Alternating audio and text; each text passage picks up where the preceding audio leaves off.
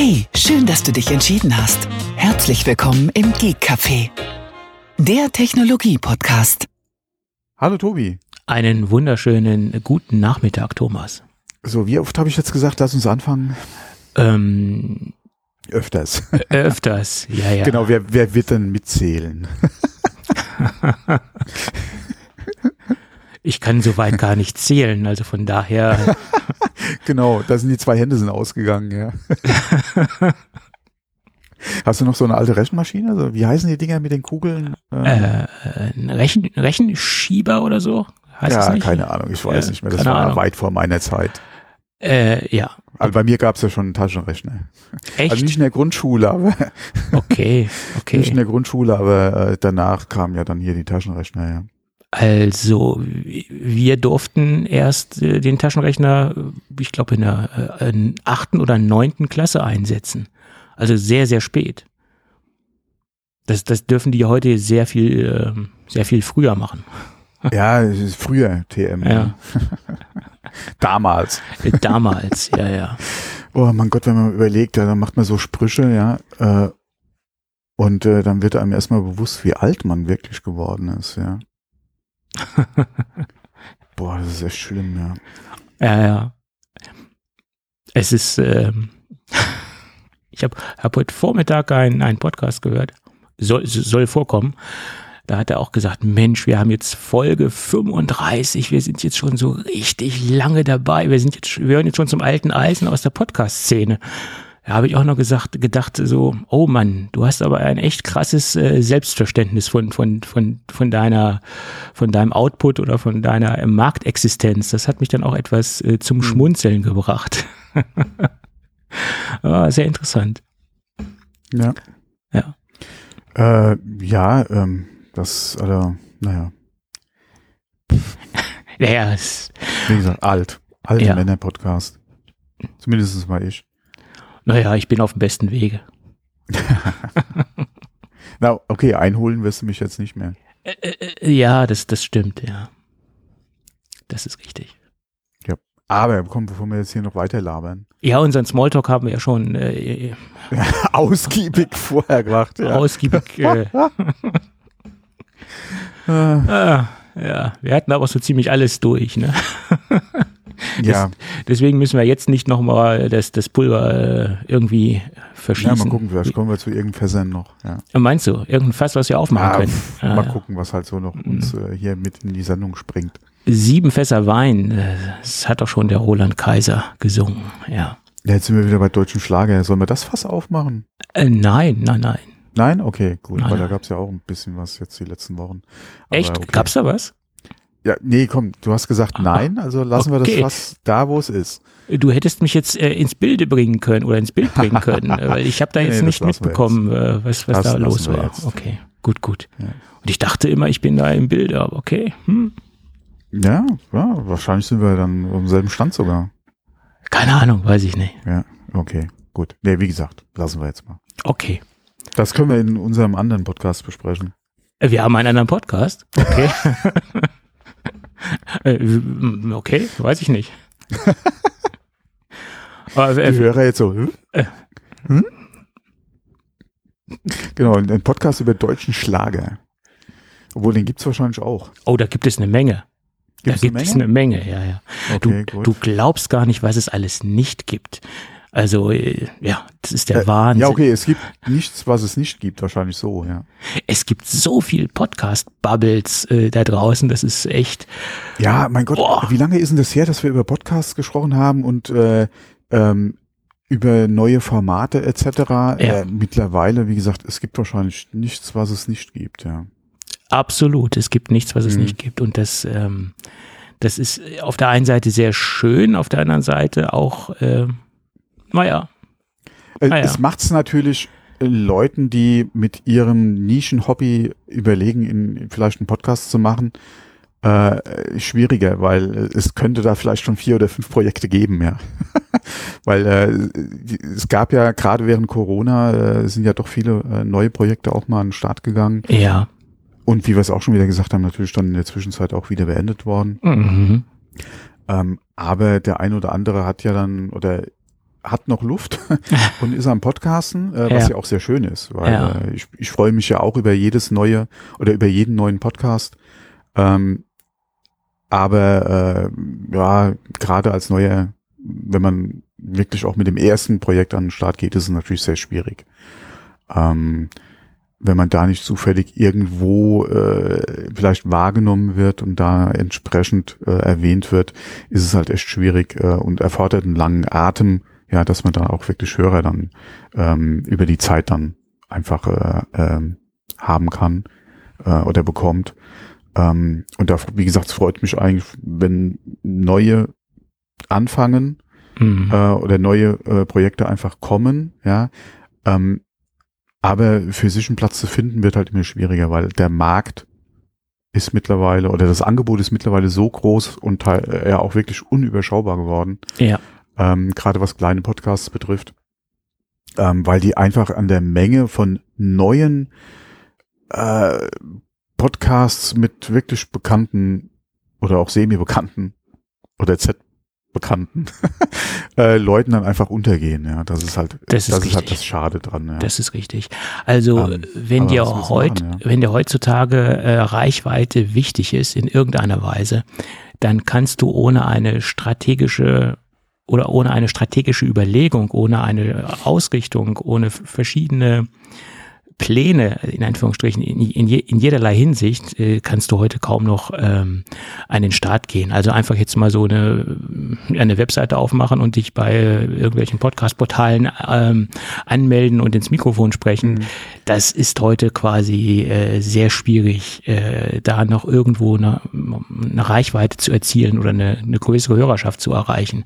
Du musst da heute schon echt ähm, mit einer ganz guten Marketingstrategie rangehen. Das ist leider so. Sonst wird es Mm. schwierig. Mm, Du musst auf jeden Fall mit einer guten Idee und einer Umsetzung reinkommen.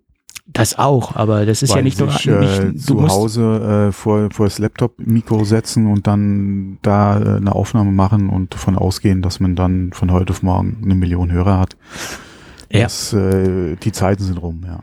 Ja, es müssen halt viele Dinge äh, be beachtet werden heutzutage, Mhm. um eine gewisse Reichweite zu erzielen. Das, äh, du, die, das Konzept kann noch so gut sein, es muss auf irgendeiner Weise auch äh, bekannt gemacht werden. Ne? Das ist das Problem. Ja, genau, Mhm. weil es, es ist ein, das Angebot ist mittlerweile so groß, Ja. weil, wie gesagt, und es kommen auch so viele, was heißt neue, aber es kommen so viele äh, Stimmen äh, in, in den Podcast einfach, ja, die bereits über andere Medien bekannt einfach sind. bekannt sind. Ja. Ähm, dass es halt, wie gesagt, für, für neue äh, kleine Projekte äh, einfach schwierig ist, ähm, da halt irgendwo äh, sich eine Hörerschaft aufzubauen, ja. Ja. Ähm, und man muss da, wie gesagt, äh, bereit sein, lange äh, eventuell ins Leere zu funken Ja, Ja. äh, oder halt für eine wirklich kleine Hörerschaft zu funken, ja, ähm, weil äh, ansonsten, ja, wenn man, wie gesagt, da mit, äh, Ideen reingeht, dass man da irgendwie von heute auf morgen, äh, wie gesagt, äh, vor, vor einer größeren Zahl an Hörern halt äh, ähm, sein Programm äh, machen kann. Hm. so ist wenn man es. da nicht schon irgendwo aus einem oder Erfahrungen hat oder aus aus ir irgendeinem Bereich kommt, ja, wo man vielleicht auch schon ähm, mit einem gewissen Bonus halt reingehen kann, ist es halt sehr schwierig, ja. Aber das hast du überall, ob das jetzt YouTube ist, ob das Twitch ist, ähm, Ja. wie gesagt, ob das Podcasten ist, ja, äh, hast ja überall Mhm. diese Hürde des Mhm. Einstiegs, ja. Mhm. Ähm, aber da ist dann halt auch einfach äh, Motivation gefragt. Äh, und das ist ja mit einer der größten Faktoren überhaupt, weil äh, was nützt dir ein Mikro, Mhm. wenn du nach einer Woche die Lust verloren hast, ja. Ja, ja, ja. Da Thema. kann das Konzept noch so gut sein, wie, wie, wie es will. Ja, äh, die, die Idee oder, oder auch der, das, das, das Thema noch so spannend sein, Mhm. wenn du nach einer, und selbst wenn du Hörer hast, ja, äh, äh, wenn du die Motivation verlierst oder die Lust dran äh, und nach, nach einer, keine Ahnung, nach einem Monat, dass äh, du keinen Bock mehr drauf hast, dann ist es halt auch äh, Ja, das ist so. drum. Ja. Ja, ja, klar. Ja, Sendedisziplin, das, das ist halt Das, sehr, genau, das ist das andere Thema, ja. Hm. sehr wichtig. Ja, Ja, das hörst du auch äh, ganz viel äh, halt äh, aus, aus der YouTube-Ecke auch und Mhm. aus, äh, aus Twitch ja auch gerade. Hm. Ähm, Urlaub äh, beziehungsweise halt längere Zeit nicht äh, ähm, äh, da sein beziehungsweise senden ist halt echt ein Problem, ja. Hm. Aber das ist generell, wie gesagt, ob das jetzt Podcast, Twitch oder YouTube ja, oder was auch immer ist, ist ja das äh, dasselbe, also überall das gleiche Problem. Ja.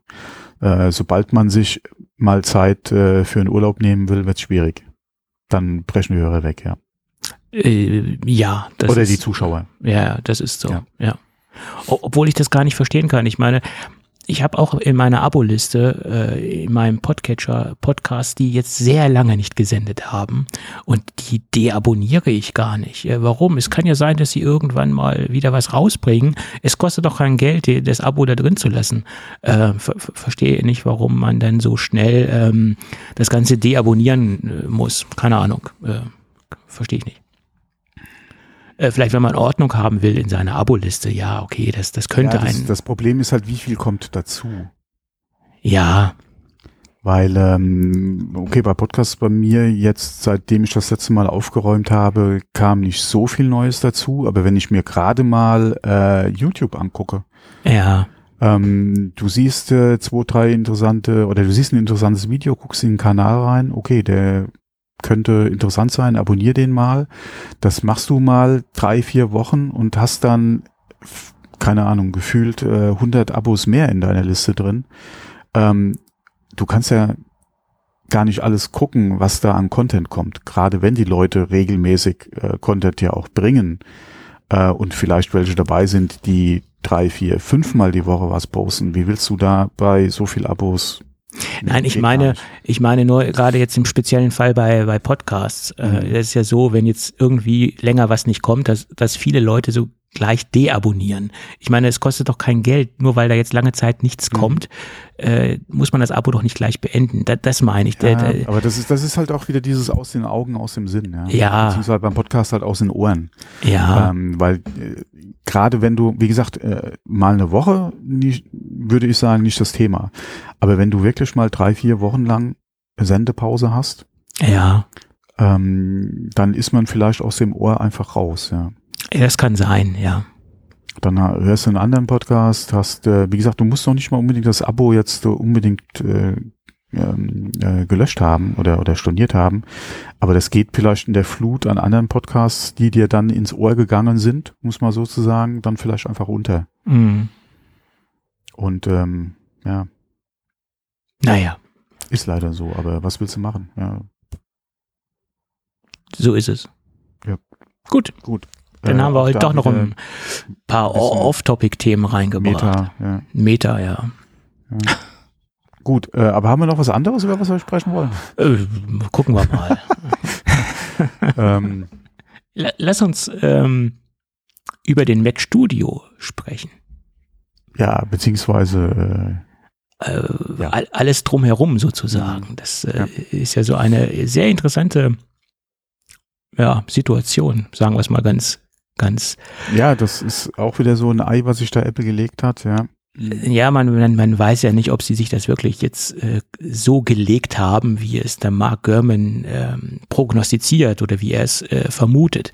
Also ich, ich, ich hoffe es mal nicht, dass sich das so ähm, bewahrheiten wird, wie er jetzt diese ganzen Thesen äh, herausgehauen hat oder dass sich seine ganzen Thesen bewahrheiten. Dass sich einige davon bewahrheiten, okay, das, da, damit kann ich leben, aber äh, das, das Worst-Case-Szenario, äh, das, das macht mir doch ganz starke Bauchschmerzen, um das mal mit deinen Worten zu sagen.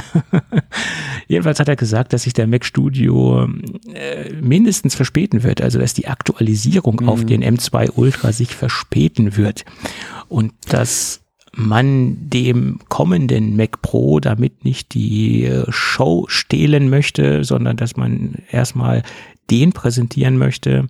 Das kann ich auch verstehen, dass man das macht und dass der den Vortritt bekommt. Das ist auch alles noch äh, verständlich und nachvollziehbar. Und dass die Aktual Aktualisierung des äh, Mac Studio wohl erst bei dem M3 oder vielleicht sogar bei den M4 also das mit dem M4 halte ich doch schon für sehr weit nach, nach vorne gedacht. M3 ist nachvollziehbar, okay, kann ich auch verstehen. Aber denn die letzte These, Eieiei, da hat er gesagt, der Mac Studio könnte eventuell sogar gar nicht aktualisiert werden. Und er geht davon aus, dass das quasi dann wieder eingestellt wird, das Projekt Mac Studio. Und wenn man mal in die Vergangenheit schaut, ist diese, dieses Vorgehen ja gar nicht so weit hergeholt, weil wir erinnern uns an den iMac Pro, der war ja auch nur für relativ kurze Zeit am Markt, war dann quasi so das, ja, das, das Trostpflaster für alle diejenigen, die auf einen neuen Mac Pro gewartet haben, der ja lange auf sich warten lassen hat. Und äh, man hat dann quasi die Pro-Kundschaft mit den iMac Pro ähm, zufriedengestellt, in Anführungsstrichen, aber etwas beruhigt und man hat auch einen Großteil der, der Pro-Kunden damit abholen können. Und dann wurde er eingestellt. Und das könnte auch den äh, Mac Studio äh, widerfahren, das Ganze. Und das finde ich persönlich sehr bedenklich. Also ich denke nicht, dass der Mac Studio gerade in der großen Ausbauvariante, also mit dem Ultra, als Übergangslösung zum Mac Pro geplant war. Das glaube ich jetzt nicht. Ja, dafür ähm, war gerade die Vorstellung und auch die Prozessoren, die sie halt gesagt haben, äh, oder die sie vorgestellt hatten mit dem äh, Mac Studio, ähm, wie gesagt, erweckt jetzt bei mir nicht den Eindruck, dass das irgendwie als Übergangslösung gedacht war. Mhm. Ähm, ich denke eher, dass sie sich da ein Ei gelegt haben, ja, mit dem Studio in der äh, Richtung, was halt einfach die Chipentwicklung betrifft. Mhm. Ähm, ich glaube, der Studio, gerade der Ultra und Mac Pro und die Gerüchte, die wir ja hatten zu dem Extreme, ähm, dass die soweit äh, korrekt sind.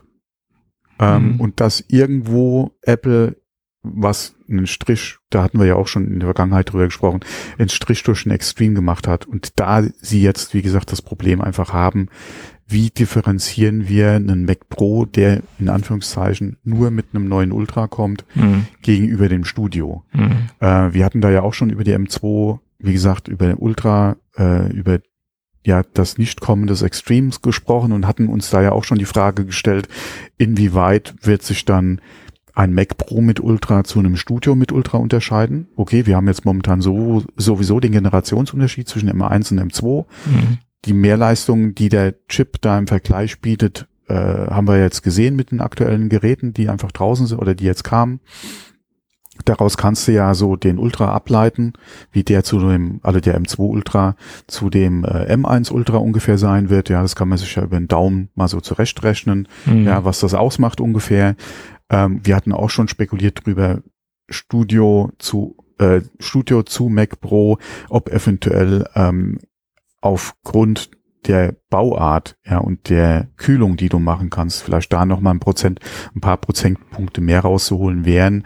Ähm, aber der Unterschied wäre ja da, denke ich mal, nicht so groß zwischen einem M2 Studio Ultra und einem Mac Pro Ultra. Ja. Das, wenn du wesentlich mehr oder bessere Kühlung reinpacken könntest, wäre der Leistungs- oder das Leistungsplus, was du aus dem Pro rausholen kannst, wahrscheinlich nicht so viel, dass sich der zu erwartende Preisunterschied wahrscheinlich rechtfertigen würde für das, was du mehr in Anführungszeichen bekommst beim Pro im Vergleich zum Studio. Gerade weil wir ja auch mit den letzten Gerüchten zu dem Pro, ja, und der Modularität beziehungsweise der Nichterweiterbarkeit, ähm, die wir da erwarten können, ja, oder was ja zu befürchten äh, ist, mhm. ja, in Bezug auf den Pro, die Unterschiede gar nicht mehr so groß zum Studio im Prinzip sind. Ja, mhm. wo würde sich dann bei diesem wenigen an Leistung mehr eventuell dann ja, und dem nicht so großen Unterschied, was jetzt äh, die Erweiterbarkeit betrifft, ähm, dann der Preisunterschied, den, von wem wir, von dem wir ja immer noch ausgehen, ja, ähm, halt rechtfertigen. Und wenn mhm. du dann sagst, du setzt ein Ultra-Update beim Mac Studio einfach aus und gibst den Ultra dann jetzt wirklich erstmal in dieser Generation zum Mac Pro, kann man machen. Ähm, das macht ja den, den, den Studio, äh, den du aktuell hast, nicht schlechter. Mhm. Ähm, die Leistung hast du ja nach wie vor die Problema oder die Frage, die sich halt nur stellt, dann, wie geht's mit dem Studio weiter? Ja, ja. wird es nochmal ein Extreme geben? Sind sie einfach noch nicht so weit? Gibt es irgendwelche Probleme im Design? Mhm. Ähm, brauchen sie einfach mehr Zeit für ein Extreme? Ja, äh, müssen wir hier ein Jahr, anderthalb Jahre überbrücken mit einem Mac Pro Ultra? Ja, und sehen dann einfach ein Extreme, ja, oder welche Variante auch immer, ja, später. Und wird der Studio ähm, dann ähm, entsprechend nochmal, wie gesagt, mit dem M3 dann vielleicht oder mit dem M, ja, oder vielleicht wirklich mit dem M4 nochmal ein Ultra-Update sehen. Oder, ja, was auch sein kann, ist, dass der Studio in dieser Ultra-Ausbauvariante oder in dieser Ultra-Version dann vielleicht wirklich wegfällt. Ja, sollte Apple dann sagen, okay, wir können auf den Ultra als Chip-Variante nichts mehr draufsetzen. Hm. Ja, ähm, nach meiner Meinung ähm, könnten sie, das ist jetzt, das ist meine Vorstellung, ja, ja. wie man es positionieren könnte. Ähm, sie könnten auch wenn auch wenn der der Mac Pro, der kommen wird, äh, von der GPU und von dem Arbeitsspeicher jetzt nicht aufrüstbar sein wird, also jetzt nicht im Nachhinein aufrüstbar sein wird, könnte man trotzdem eine Differenzierung schaffen zum Mac Studio, indem man sagt, man sagt, äh, man nimmt ein größeres Gehäuse und macht aus dem Gerät sozusagen ein ähm, ein Storage-Monster bezüglich äh, Konnektivität mit äh, NVMe-Steckplätze äh, oder auch SATA-Steckplätze etc. Also man gibt den im Bereich der Aufrüstbarkeit von Speicher, äh, also Flash-Speicher mehr Möglichkeiten als dem Mac Studio. Somit hätte man in dem Bereich eine große Differenzierung und macht aber die Preisunterschiede ja, nicht so groß. Also zum Beispiel Mac Studio ist absolut nicht aufrüstbar. Da muss man sich im Klaren sein, was man möchte. Der Mac Pro ist zumindest im, im Speicherbereich aufrüstbar und macht die Preisunterschiede nur, sage ich mal, 20 bis bis äh, ja, 20 bis 25 Prozent. Und schon hätte man eine, eine direkte Differenzierung würde natürlich auch mit dem Mac Pro einen sehr kleinen Kundenkreis äh, ansprechen, hätte aber dennoch eine Berechtigung äh, für den Mac Pro, für alle diejenigen, die noch mehr mm, wollen, als mit, den, äh, als, als mit, dem Mac mit, mit dem Mac Studio möglich ist und man hätte eine klare mehr oder weniger eine klare Differenzierung. Das wäre die Strategie, um beide Systeme am Markt halten zu können. Meine Meinung dazu. Und vielleicht noch mehr externe Schnittstellen, also mehr äh, Thunderbolt-Schnittstellen, mehr USB-C-Schnittstellen, dass man denn dem halt auf diese Art und Weise konnektivitätstechnisch äh, noch mehr obendrauf gibt als dem Mac Studio an sich.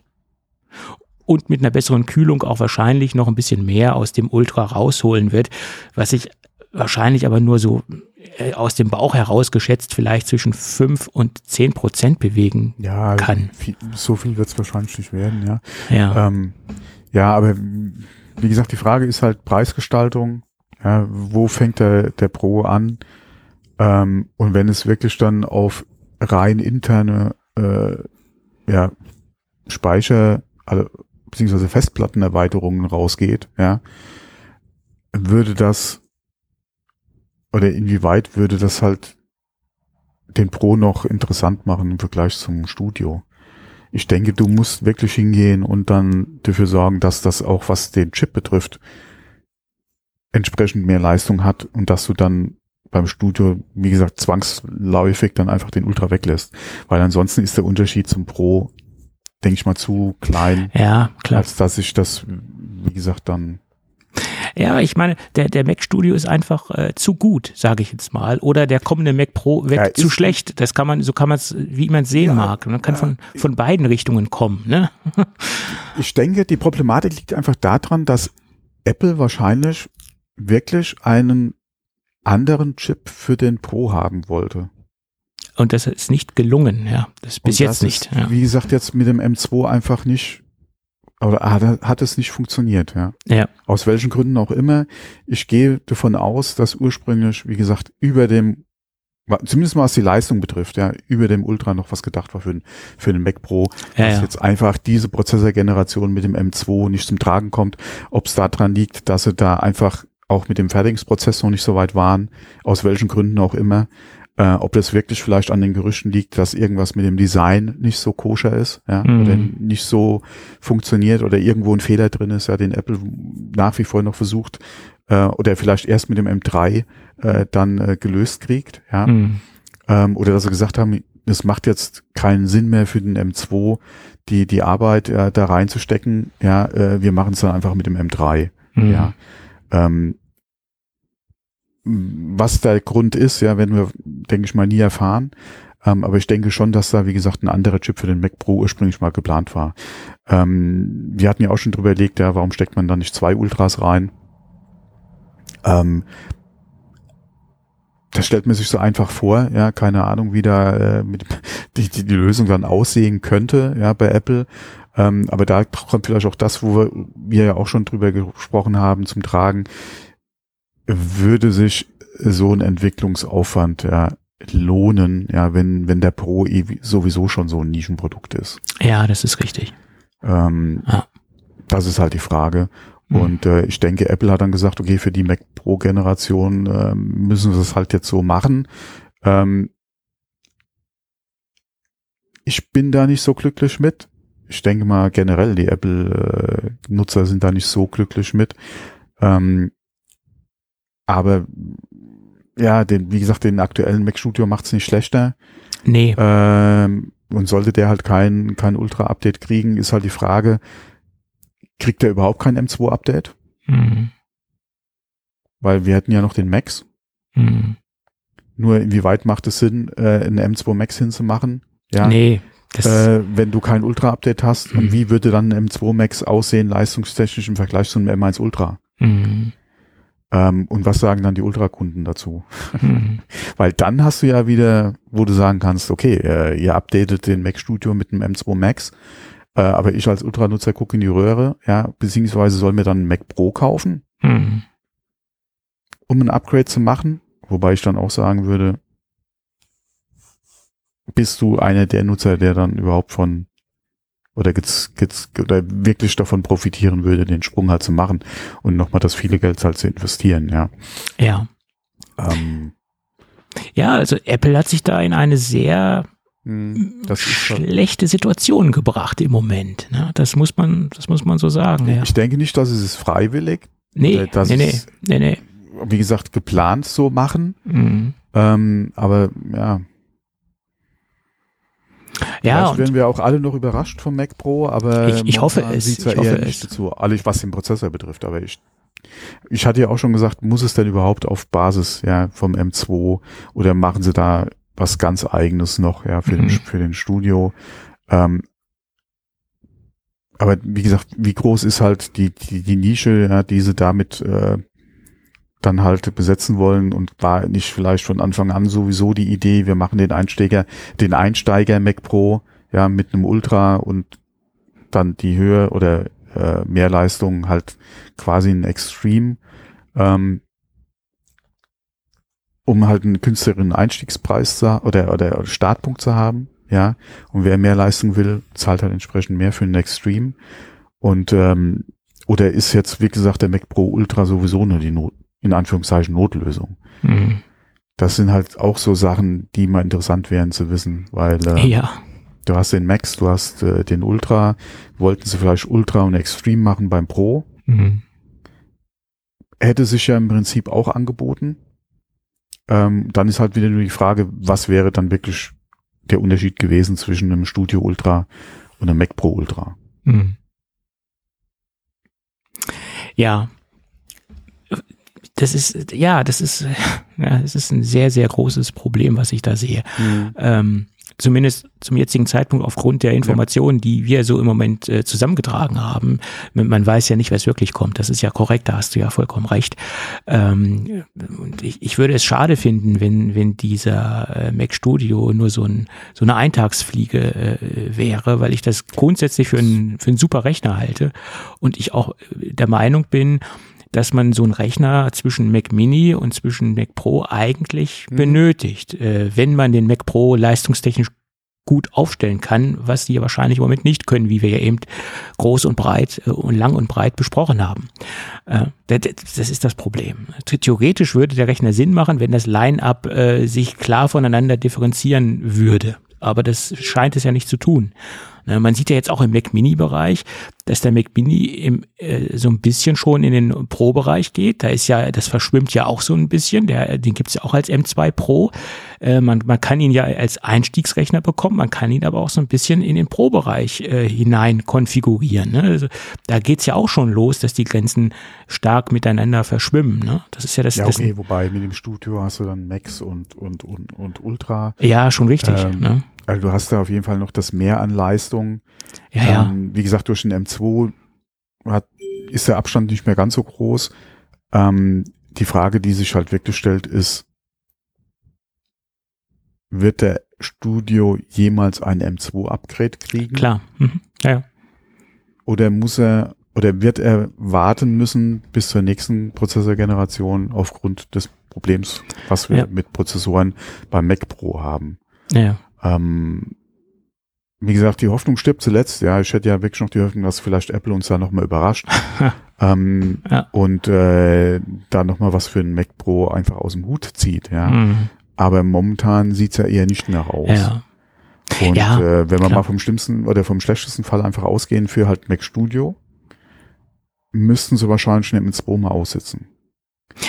Nee, der, der schlimmste Fall wäre ja, das Ding wird eingestellt. Das war ja der, der, die schlimmste These, die Mark Gurman ah, rausgehauen da aus. Ja, der, dass man aussitzt in der Generation, damit kann ich quasi leben, aber dass man. Also was, was passieren ja. könnte, ist, wenn, wenn Apple sagt, okay, oder, oder die Erfahrung jetzt macht, mhm. mit dem Ultra machen sie ein gutes Mac Pro Geschäft. Auch aufgrund der Tatsache, weil es kein Ultra-Update für den, für den Studio vielleicht gibt, ja. Mhm. Aber sie machen mit dem Mac Pro haben sie wirklich ein sehr gutes Gerät, ja, was trotz der Einschränkungen, die wir haben bei RAM und, äh, und GPU, ja, was die Erweiterbarkeit betrifft, ja, mhm. ähm, haben sie trotzdem ein sehr gutes Gerät, was vom Markt sehr gut angenommen wird und sich wirklich gut verkauft. Was natürlich passieren könnte, ist, dass sie auf der Grundlage dann eventuell sagen, der Mac Studio in der Ultra-Variante macht für uns keinen Sinn mehr. Mhm. Nur dann ist halt die Frage, wollten Sie den Studio einfach in der Max-Ausbauvariante dann weiterführen? Mhm. Dass du dein ähm, Mac Mini hast in der kleinsten Konfiguration, in der Konfiguration mit dem äh, Pro, du hast ein Studio mit dem Max und dann würde eventuell der Mac Pro anfangen mit dem Ultra. Mhm, ja. Das ist halt die Frage, inwieweit würde das Sinn machen für Apple, beziehungsweise wie würden halt auch die Kunden drauf reagieren, wenn sie dann sagen müssen, okay, ähm, für mich ist eigentlich der Studio mit dem Ultra genau das richtige Gerät und ich wäre in Zukunft gezwungen, mir halt ein Mac Pro zu kaufen, wenn es keinen Ultra mehr geben sollte im Studio. Ähm, und würde Apple das halt jetzt machen? Oder sind wir wirklich in der, aktuell in der Situation, dass es nur einige, wie gesagt, nur eine Prozessorgeneration, ein Upgrade betrifft? Ähm, aber wie lange wären dann die Studio-Nutzer bereit, ja, mit einem M1 Max zu arbeiten? Ja. Äh, und wollten die halt warten auf einen M3? Es kommt darauf an, wie viel sie mit ihrer Arbeit lange genug abdecken können oder mit ihrer Leistung, äh, die, die sie haben, lange genug zurechtkommen. Ja, oder ne? wie viele professionelle Nutzer sind es wirklich, die halt ein Studio da stehen haben? Ja. Die dann wirklich sagen, okay, normalerweise machen wir hier ein Upgrade, äh, wie halt Apple die Upgrades macht. Mhm. Und wenn die halt sagen, okay, wir müssen halt jetzt anstatt ein Jahr, müssen wir zwei oder anderthalb Jahre, müssen wir jetzt zwei oder zweieinhalb Jahre darauf warten, sind sie dazu bereit, ja. Also ich, ich, ich denke schon, dass der Mac Studio sehr gut angekommen ist und dass er einen, einen sehr, sehr großen Kreis von, von Mac Pro Nutzer mitgenommen hat, die mhm. normalerweise auf einen Mac Pro gegangen wären. Na, liegt mhm. natürlich auch daran, dass es zu dem Zeitpunkt bis zum jetzigen Zeitpunkt ja noch kein Silicon Mac Pro gibt und das eine sehr, sehr, sehr gute Alternative ist äh, die man jetzt im Moment hat. Und deswegen waren natürlich die Kunden dazu gezwungen, Mac Studio zu kaufen. Und deswegen kann ich. Ja, der, der Studio kam ja in der Zeit, wo du im Mac Mini noch den Intel hattest, wo man eigentlich auch sagen konnte, kauft bitte nicht den Intel. Ja, aber es gab schon noch Und- den M1 Mac Mini, den gab es ja schon. Ja, den, aber, der, klar. aber nichts. gerade leistungstechnisch Ja, ja, klar. Zu einem Max oder zu Mhm. einem Ultra äh, für jemanden, der die Power gebraucht hat, Ja, wie gesagt, wäre er vielleicht die einzige, alle im, im, im, im High-End-Mini-Bereich ja der Intel gewesen. ja, Ähm, deswegen wurde der auch noch verkauft. Wie gesagt, da kam dann der Studio und der Studio kam ja auch zur Zeit, wo du eigentlich noch keinen Apple Silicon Pro hattest, aber vielleicht in einem Upgrade oder eigentlich schon auf ein Upgrade gewartet hast, mhm. ähm, wo sich ja dann der Studio gerade in der Ultra-Variante ja auch sehr gut angeboten hat. Ja klar. Das, äh, Äh, der hat da bei beiden, bei den, wie gesagt, bei den Mini, die halt mehr Leistung haben wollten und bei den auf dem Mac Pro Apple Silicon wartenden hat er halt ziemlich abgegrast.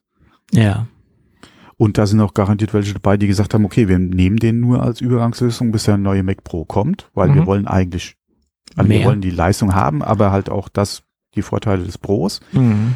Ähm, und ich denke, da sind auch welche dabei, die gesagt haben, okay, äh, ähm, das ist jetzt die Alternative zu meinem iMac Pro. Mhm. Äh, und die gesagt haben, oder die jetzt gemerkt haben, ich brauche nicht unbedingt ein Pro. Mhm. Das Ding erfüllt eigentlich alles, was ich haben will. Von einem Mac Pro erfüllt das Gerät.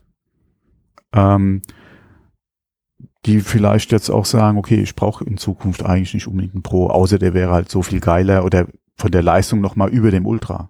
Ja, Was er aktuell zwar sein wird mit dem M2, aber halt auch nur Ultra. mhm. In Anführungszeichen nur. Ja. ja, ja, klar. Ähm, und das ist halt ein Ei, was sich Apple gelegt hat. Äh, da Ja. können sie wirklich nicht froh sein. Nee, Äh, und ich bin mal gespannt, wie halt dann, wenn der Mac Pro da ist, wie vor allem dann die Lösung danach aussehen wird. mhm.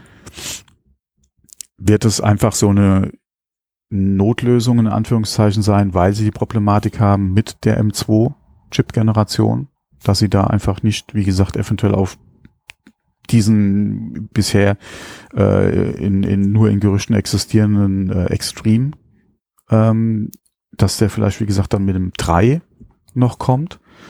Äh, und dass wir dann halt, wie gesagt, entsprechend Upgrades für die Studios sehen werden. Ja, dann den Leistungssprung auch beim Mac Pro nochmal sehen würden. Nur dann ist halt auch die Frage, wie viele Leute äh, sagen sich dann auch, der, wir setzen den Pro aus, ja, weil der vielleicht auch gerade im Vergleich zu meinem Studio mit Ultra nicht jetzt das Maß an mehr bietet, was ich mir dann eigentlich erhofft hätte. ja. Naja, das ist ja das, was wir auch schon, schon seit, seit Wochen ähm, miteinander diskutieren. Und das war ja auch so die Kernaussage von Mark Gurman. Die Geräte sind einfach zu nah aneinander. Und genau, Apple ja. scheint Probleme zu haben, diese Mhm. gen- weit genug äh, zu differenzieren. Und das ist wohl so das, das große Kernproblem. Aber das, ja, Und die einfachste Lösung, die du halt aktuell hast, ist, du lässt im Studio das Upgrade Ja. zu den M2 einfach weg. so ist es. Was eine Lösung ist, Ja, äh, wie hast du gesagt, äh, Bauchschmerzen. ja Bauchschmerzen, klar. Ja. Also mit diesen Bauchschmerzen könnte ich leben, aber die Bauchschmerzen, wenn er komplett weggehen würde, das würde mir doch sehr, sehr wehtun. Also ich könnte jetzt mit den Bauchschmerzen eigentlich, also ich habe ja kein Studio jetzt aktuell hier stehen. ja, klar. Hätte ich hier einen stehen, wäre ich auch nicht im Upgrade-Zyklus drin, weil wir unsere Hardware ja auch anders nutzen als jetzt ein professioneller Anwender. Ja, ja.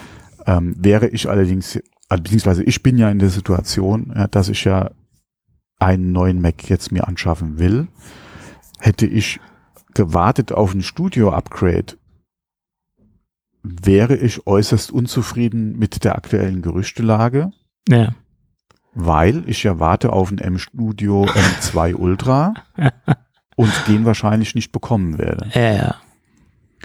Ähm, also hypothetisch gesprochen, also ich bin jetzt nicht im Markt für ein, für ein M2 Ultra Mac Studio. Ja, ja, schon klar. Aber wie gesagt, wenn ich darauf jetzt gewartet hätte, weil Mhm. jetzt, wie gesagt, der neue Mac her muss, ich will ein Studio, ich hätte gerne den Ultra, ja, um halt dann auch die nächsten zwei Jahre oder drei Jahre, ja, bei mir wäre es ja länger, äh, aber die nächsten zwei Jahre damit sehr gut arbeiten zu können und ich bin nicht im Markt für einen Mac Pro, ja, einmal, ja, weil der wahrscheinlich eh noch mal teurer ist und ich ein größeres Gerät hätte und der Studio ja, wie gesagt, meine Anforderungen erfüllt, ein kleines, ein, also für die Leistung ein kleines, kompaktes Gerät ist, ja, hübsch aussieht und neben meinem hübschen Apple Studio auch äh, eine gute Figur macht, ähm, wäre ich schon ziemlich angepisst. Ja. Wenn, wie gesagt, die Gerüchtelage sich halt so bewahrheitet. Ja. So ist es. Ähm, weil entweder müsste ich ja dann zu einem M1 Ultra greifen. Mhm. Oder ein einem alten M1 Chip Max. Äh, dementsprechend. Also eins von den beiden, M1 Max oder M1 Ja, ent, entweder müsste ich halt, wie gesagt, zu einem M1 greifen. Ja. Oder halt mir eventuell einen Mac Pro kaufen, der, keine Ahnung, wie viel Euro wahrscheinlich teurer als im Studio wäre. Ja.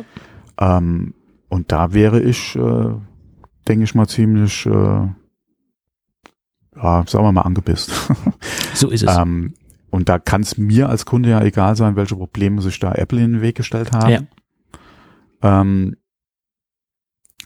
ja, ich muss mich halt mit abfinden, ja, ähm, und muss halt dann für mich dann eine Lösung finden.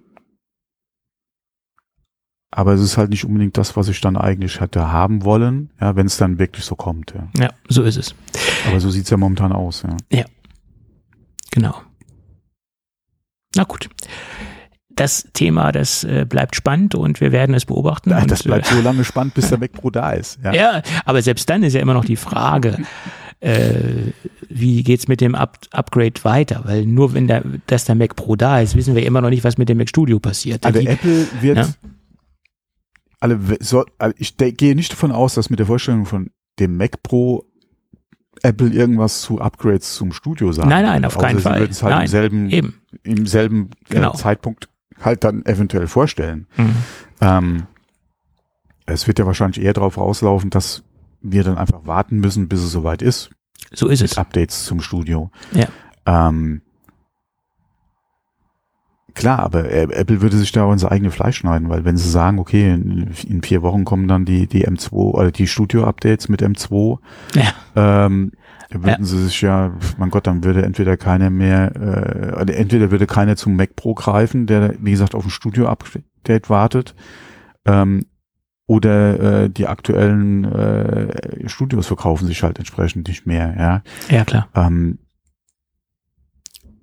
ja, Naja. Wir werden es sehen. ja, das sowieso. Wie heißt es so schön? Die Zeit wird es zeigen. Äh, ja, So ist es. ja, ja. Aber hm. Gut. Ich würde sagen, ja, es ist halt schwierig für alle, die, die halt auf ein Studio-Upgrade gewartet haben. ja, auf Weil jeden momentan Fall. sieht es nicht nach aus, Nee. als käme was, ja. So ist es. So ist es. Gut, ich würde sagen, für, für heute schließen wir den Themenkomplex äh, Mac Studio und Mac Pro mal ab. Ja, wir haben ja die Sendezeit eigentlich schon fast erfüllt. Ja, wir haben es, Allein mit äh, dem Thema. Ja, es ist, ist ja auch ein Thema, was, was mich persönlich sehr stark äh, beschäftigt. Also ich meine, die, Jawohl, die, dich ja eigentlich nicht, weil du hast ja ein Studio da stehen, ne?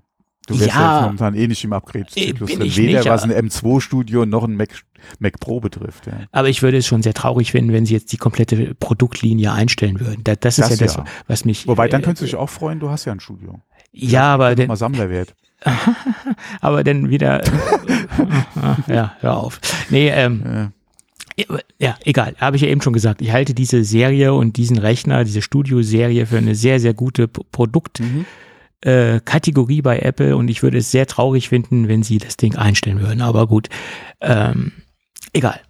Äh, wir wollen jetzt nicht wieder von vorne anfangen. Das, das haben wir jetzt schon durchgekaut. Lass uns lieber zu, zu, zu dem kommen, was, was andere durchgekaut haben oder Zum aufgeschnitten. Thema der Woche eigentlich, ja. Zum Thema der Woche, HomePod 2 im Teardown, meinst du? Thema der Woche, naja, okay. Da kann man sich auch drüber streiten. Ähm, es gibt viele Kunden, die das Ding sehr, sehr gut finden. Es gibt auch viele Kunden, die sagen, na ja, es war ein, ja, ein Update genau. und Ja. Äh, ja, mein Gott. Ähm, klangtechnisch gesehen habe ich ja letzte Woche schon gesagt, ähm, man hört die Unterschiede wirklich nur nach meiner Meinung, wenn man sie direkt nebeneinander vergleichen kann. Äh, aber es sind sehr, sehr solide äh, Lautsprecher oder, oder es ist ein sehr solider Lautsprecher, keine Frage. Gut, übrigens kleiner Funfact äh, am Rande, der, der HiFi, der ja mal rausgekommen ist, der hat übrigens auch 349 Euro gekostet. Der hat den gleichen Preis wie der HomePod 2. Da Äh, hast du aber mehr Gerät fürs Geld gekriegt. Äh, vom Gewicht auf jeden Fall. Ja, ich sag ja mehr Gerät. Also ich Ja. habe nicht gesagt bessere Qualität, sondern einfach mehr Gerät. Und äh, wenn ich mir die aktuellen Gebrauchtwarenpreise anschaue, äh, ist das Ding echt stabil im Markt. Ne? Also gut erhaltene Dinger, Ja, ja, 400, ja auch 500. nichts Vergleichbares, ja. Alle von Apple. Nee, nee, nee, ist schon richtig. Aber der, der, Und, äh, das, ich denke mal, unter, gerade unter Sammlern oder so hat das schon seinen Platz gefunden, ja, weil er war nicht so lange auf dem Markt. Und Ja. wie gesagt, es gibt aktuell auch keinen Nachfolger dazu. nein, Äh, und hat, ähm, ja, halt, ja, was heißt Kult, aber er hat halt schon, denke ich mal, so gra bei gewissen äh, oder hat so einen gewissen Sammel, Sammel äh, Leidenschaft oder so oder, oder Faktor hat er, hat er, denke ich mal, für sich jetzt mit der Zeit schon irgendwo erarbeitet. Es wäre jetzt kein Gerät, was ich mir jetzt extra nochmal anschaffen würde, alleine zum Sammeln oder zum Hinstellen. Ähm, aber äh, weil er halt auch entsprechend einfach in die Jahre gekommen ist. Aber ja, klar, wer halt äh, sich das hinstellen will, klar. Ich denke mal, so viel gerade gut, äh, gute Geräte wird es äh, wahrscheinlich nicht geben, ja. Mhm. Äh, oder die Angebote sind äh, entsprechend gering. Ähm, aber ja, mein Gott, wer es haben will. Ich war, war vor ein paar Wochen äh, bei einem Bekannten, der ist in der Apple-Szene sammlertechnisch noch ein bisschen tiefer unterwegs, ähm, wie ich es bin. Und Mhm. der hat sich so ein bisschen auf original verpackte Geräte spezialisiert. Ähm, gut, Also nicht nur mit, sondern original verpackt.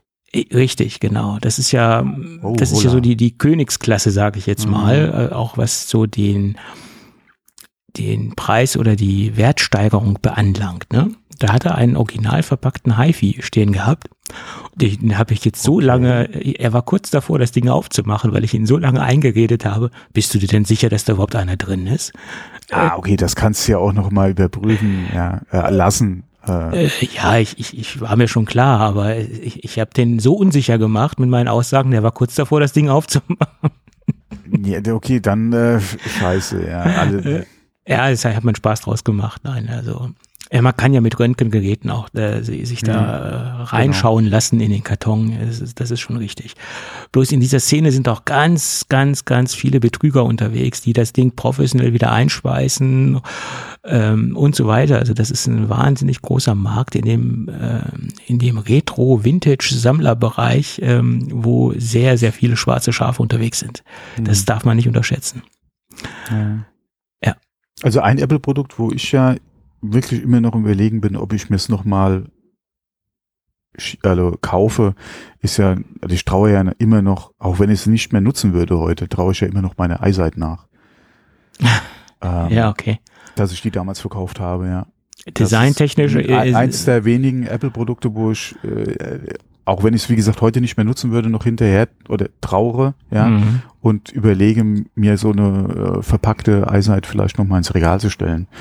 Ähm, aber Ja, es macht ja wirklich keinen Sinn, ja, sich das Ding heute noch mal zu kaufen. ja, ähm, ja. Vor allem für wirklich sehr gute, äh, erhaltene äh, und ähm, entsprechend verpackte iSights. Ja. Ja, das ist du richtig. Teilweise auch, ja, je nach Angebot kannst du halt, äh. Ja, mal gucken, wenn ich da zufällig über ein sehr interessantes Angebot stolpern sollte, mache ich es vielleicht nochmal, aber bis jetzt hat die Vernunft eigentlich gesiegt. Aber so, wie gesagt, dem Ding weine, weine ich immer noch hinterher, dass ich die verkauft habe damals. Ja.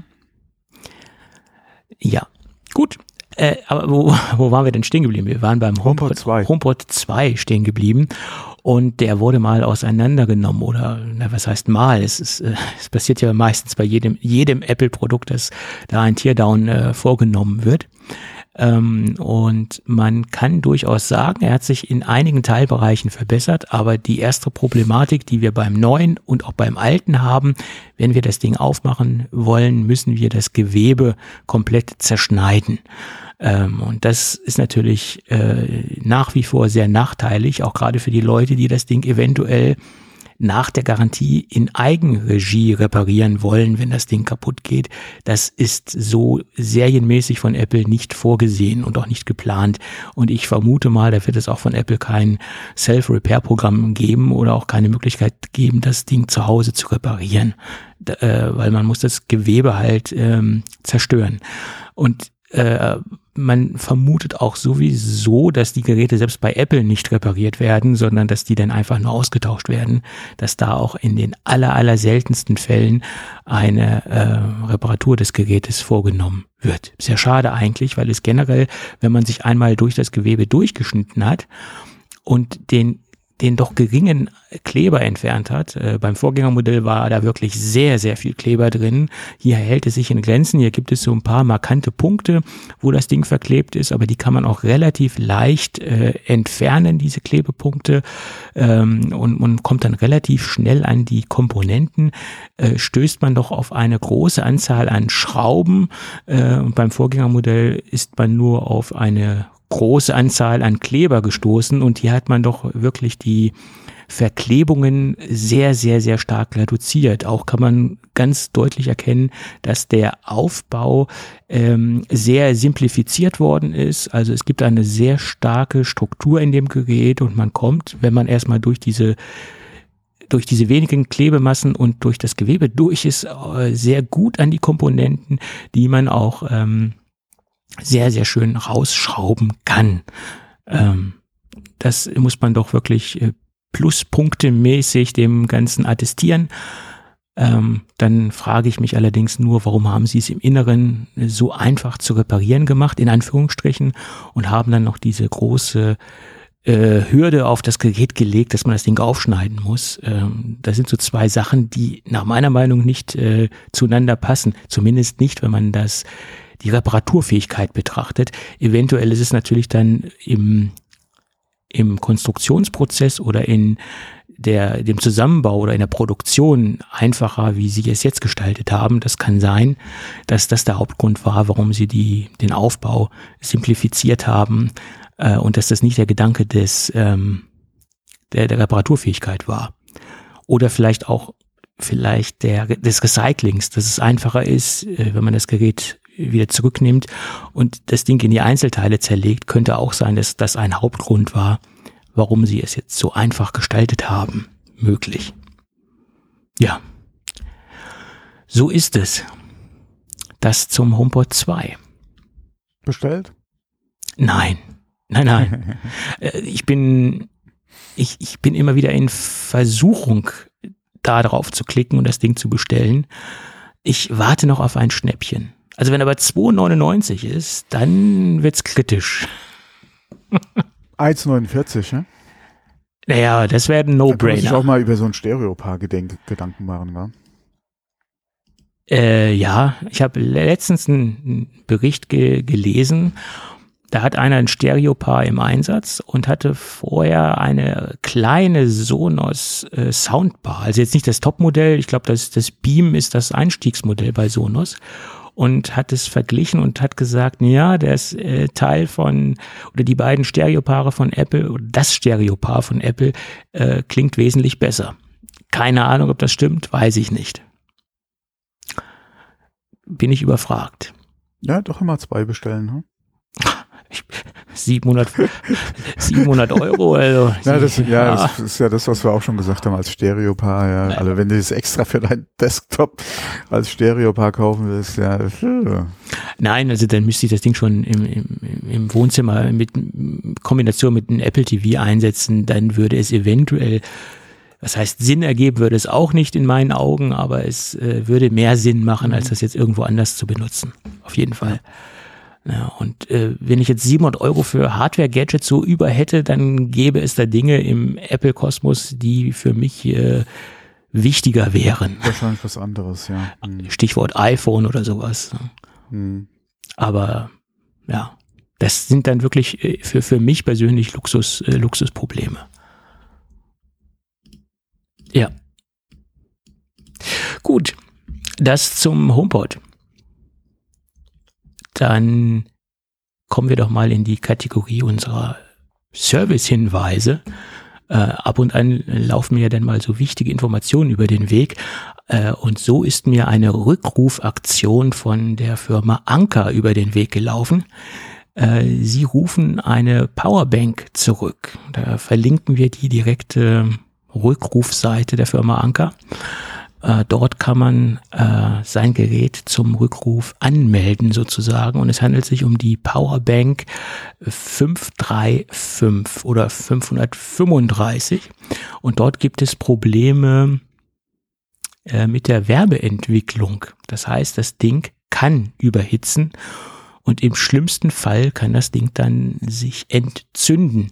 Äh, Anker betont, dass das durchaus nicht alle betrifft. Das wäre ja auch wirklich dramatisch, wenn es die komplette Serie betreffen, äh, betreffen würde. Aber es kann sein, dass es bei einigen Geräten vorkommt und Sie können es nicht hundertprozentig eingrenzen. Äh, Sie können auch nicht den Seriennummernkreis eingrenzen.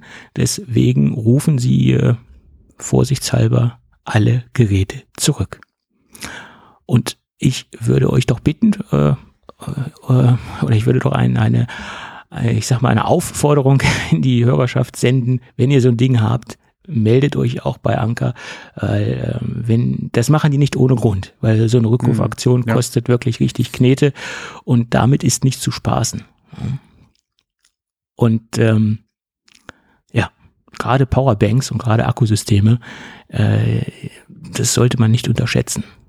Mhm. Und die Dinger können sich auch entzünden, wenn sie jetzt nicht aufgeladen werden, wenn sie jetzt einfach nur irgendwo rumliegen. Also dieser, dieser Prozess äh, kann auch entstehen, ja. ohne dass da irgendetwas äh, aktiv mit dem Gerät gemacht wird oder ohne dass die Geräte, äh, dass den Geräten aktiv Strom zugeführt wird. Das darf man auch nicht unterschätzen. Mhm. Ja. Ja. Also ohne Grund machen die das nicht. Ja. Also mich wundert sowieso, dass die so wenig Rückrufaktionen haben, die zumindest bekannt geworden sind. Also ich, das ist jetzt nach meiner Meinung die erste Rückrufaktion, die Anker am Start hat. Ähm, es wundert mich sowieso, dass die da bisher so so unterwegs waren. Ja, generell, ja, äh, du musst mal gucken, ähm, wir hatten ja in der Vergangenheit schon die diversesten Hersteller, die irgendwo Probleme mal mit, mit äh, Akkus hatten. Ja. Ähm, dass generell äh, bei der Menge, die ja auch produziert wird, äh, egal von welchem Hersteller, ähm, äh, es da so zu wenig Vorfällen beziehungsweise auch Rückrufaktionen kommt, ist schon auch ein Zeichen, dass ja generell gut gearbeitet wird. Ähm, es kann immer mal was passieren, beziehungsweise halt zu so einer Aktion kommen und es ist besser, es kommt zu einer, aus, wie gesagt, aus Vorsicht halt zu so einer Aktion, ähm, als dass halt irgendwo was passiert, ja.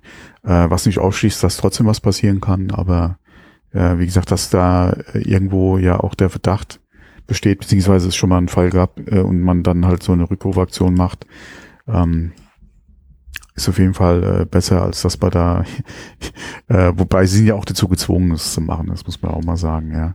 Wenn sie da wissentlich irgendwo die Geräte äh, ähm, halt ja, äh, klar. im Einsatz lassen, ja, mhm. äh, kann da ja auch äh, böse auf sie was zukommen, ja. Ja, auf jeden Fall. Auf jeden Fall. Gut, gut. Das zum Thema Anker. Ähm, wo wir gerade beim Thema, schon mal über Akkus sprechen. Wo wir schon mal über Akkus sprechen, ja, genau. Da gibt es eine, eigentlich eine gute Information und eine gute Nachricht. Ähm, zum Thema Ökodesign und der EU-Kommission gibt es doch ein wenig, ich sag mal, ein wenig äh, ja gute Signale, so wie ich es zum Beispiel, so wie ich es empfinde.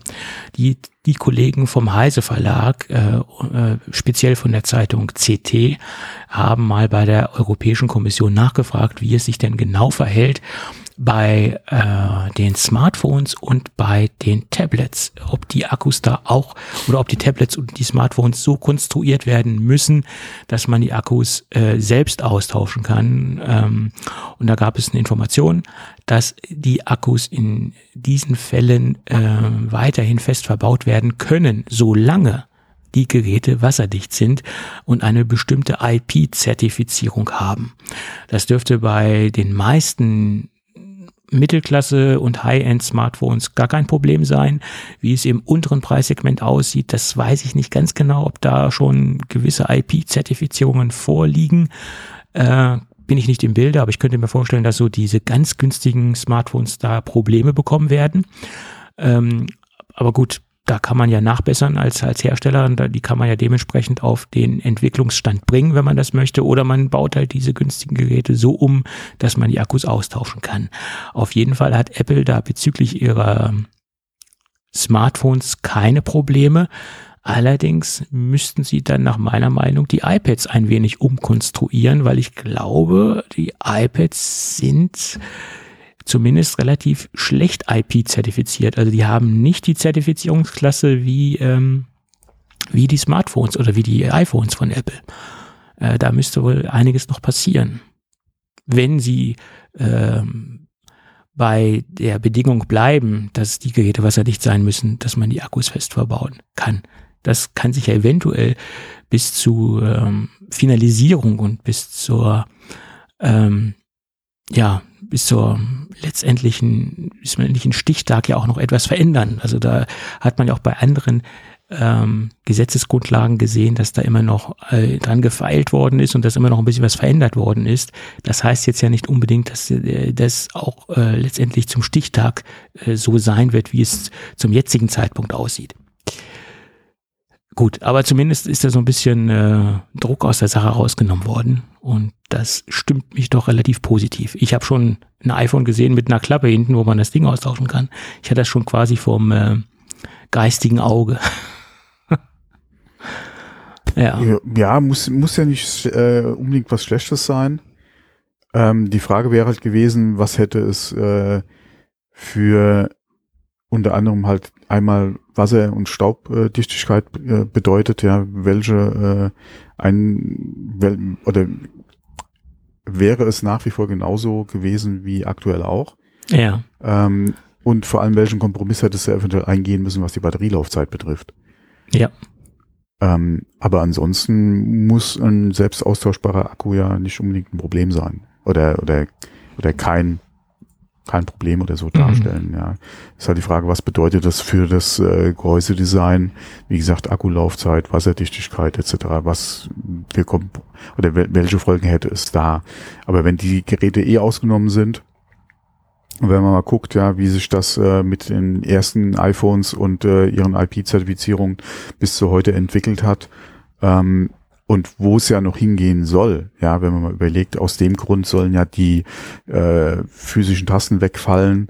Äh, der Lightning Port war ja mal im Gespräch, dass er auch wegfällt, ja, generell äh, möglichst alle Anschlüsse weg, beziehungsweise äh, Schalter weg, ja, haptisch unter anderem mit dem Grund, ja, um das Ding halt einfach dichter zu kriegen.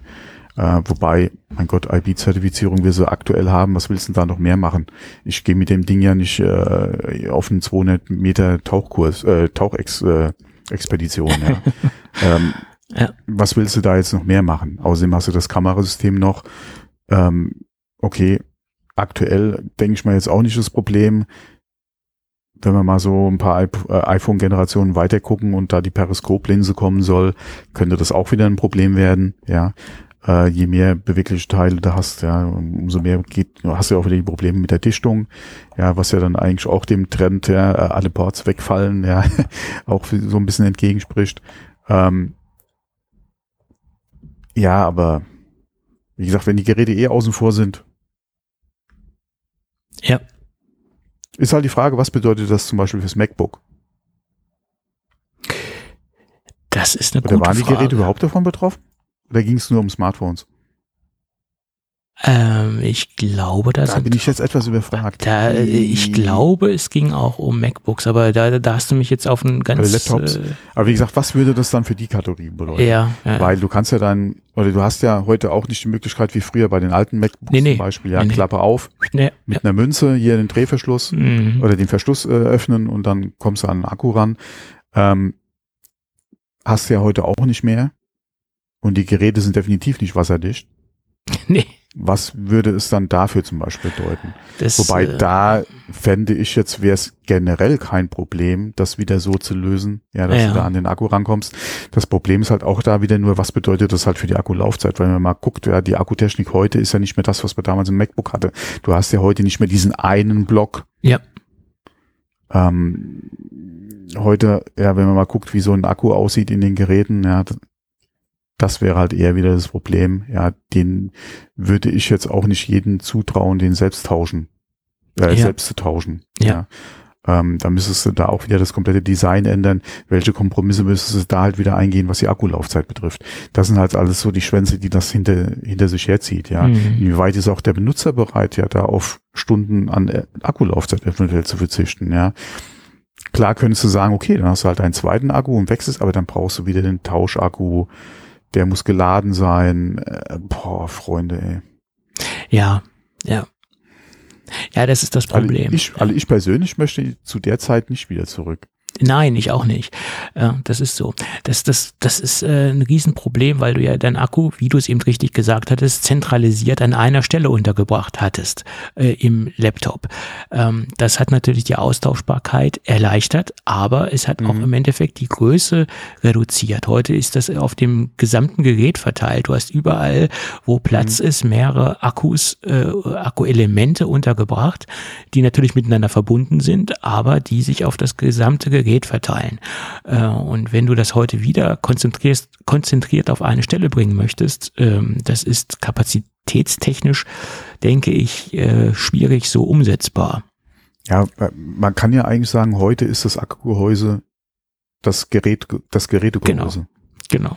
So ist es. Und ähm, Und es hat auch noch andere Vorteile. Du kannst natürlich das Gerät gewichtstechnisch sehr gut ausbalancieren. Früher hattest du an dieser Stelle, wo der Akku sitzt, zentral das Gewicht, äh, zum größten Teil das Gewicht untergebracht. Also es war sehr sch schlecht ausbalanciert, weil das natürlich die, die schwerste Komponente im Gerät äh, war. Ja. Hat es dann noch den Gegenpart, früher auch noch optische Laufwerke, das war auch noch relativ schwer, Festplatte, je nachdem.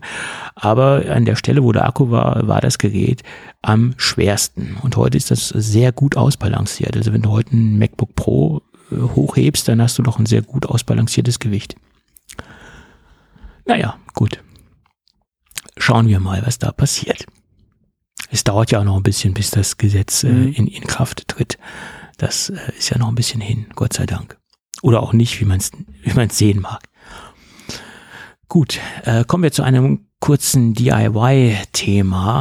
Äh, da gab es ja schon in der Vergangenheit sehr, sehr viele Ansätze, den Touch-ID-Sensor aus einer Apple-Tastatur rauszubauen und das Ganze extern zu äh, gestalten oder unterzubringen. Gerade in der äh, Tastaturszene. Da gibt's ja ganz viele Leute, die auf andere Arten von Tastaturen setzen und nicht die Original-Apple-Tastatur verwenden wollen, aber die gerne ihr, ihren Touch-ID-Sensor in Betrieb haben möchten oder weiterhin in, in Betrieb haben möchten. Und da gab es die, die kuriosesten Bauanleitungen und auch die, die abenteuerlichsten Umsetzungen und die waren mehr oder weniger alle optisch äh, sehr bescheiden. Und jetzt gibt es nach meiner Meinung eine sehr, sehr gute Anleitung, äh, erstmal vom Aufbau der Anleitung her auch sehr gut nachvollziehbar und auch für, ich sag mal, Anfänger sehr gut umsetzbar. Und es gibt auch ein, ein sehr schönes, ähm, eine sehr schöne Anleitung, wie man ein Gehäuse 3D drucken kann. Also so, so ein ja, wunschlos glücklich Paket sozusagen, sofern man ein wenig ähm, handwerkliches Geschick hat, ähm, sollte man sich das mal anschauen und sobald, sofern man im, im, im Markt ist, äh, sowas extern äh, unterzubringen. Allerdings muss man dann natürlich eine Apple-Tastatur dafür opfern, zumindest die Funktionalität rausnehmen, äh, die Touch-ID-Funktionalität rausnehmen. Das sollte ein bewusst sein. Ja. Die einfachste Lösung ist, man hat zwei Tastaturen im Einsatz. Sieht dann auch ein bisschen blöd aus, aber das ist, Mhm. denke ich, die, die einfachste Lösung, äh, wenn man das so gestaltet, sofern man halt den, äh, den Vorteil von Touch-ID äh, benutzen oder nutzen möchte. Möchte ich nicht mehr missen. Also ich habe ja auch umgestellt Mhm. auf die Touch-ID-Tastatur im, im, am Mac Studio und ähm, ja, das ist zumindest mein Hauptgrund, warum ich immer noch auf einer Original Apple Tastatur unterwegs bin. Ja, das dazu. So, dann gibt es neue Gerüchte zur Apple Watch. Ähm, da gibt es im Endeffekt äh, eine Kernaussage. Man kann sagen, alle Geräte sollen etwas größer werden. Also durch die Bank weg äh, soll die Display-Diagonale größer werden. Ähm, das bezieht, bezieht sich quasi auf die komplette Produktkategorie und das soll 2024 passieren. Ähm, dieses Jahr soll die Entwicklung oder die Weiterentwicklung der Apple Watches sich doch sehr stark zurückhalten. Tja, was ein Wunder. Das hat sich ja schon die ganzen Jahre relativ äh, stark zurückgehalten. Speziell auch was die, die SoC-Weiterentwicklung äh, beanlangt, hat man da ja mehr oder weniger jahrelang so ein bisschen auf der Stelle getreten. Und dieses Jahr soll das im Endeffekt nicht viel was anders sein. Und nächstes Jahr soll dann, sollen, soll dann das ganze Portfolio etwas größer werden und da soll, sollen dann wohl auch mehr Erneuerungen in die Apple Watches mit einfließen. Tja. Und wenn man sich mal so die ganze Gerüchtesituation anschaut, jetzt nicht nur auf die Apple Watch bezogen, äh, scheinen ja wirklich alle Kategorien bei Apple dieses Jahr auf Sparflamme unterwegs zu sein. Die iPad-Prognosen sehen so aus, äh, jetzt die mhm. Apple Watch-Prognosen äh, und alles soll sich ja mehr oder weniger auf das Headset äh, fixieren bei Apple. Äh, bin ich mal gespannt, ob das dann auch wirklich so sein wird. Ob dann ja der, der Riesenknall auf der WWDC kommt und wir das große Headset sehen das Mixed Reality Headset, was alles in den Schatten stellt. Ja, Mixed AR.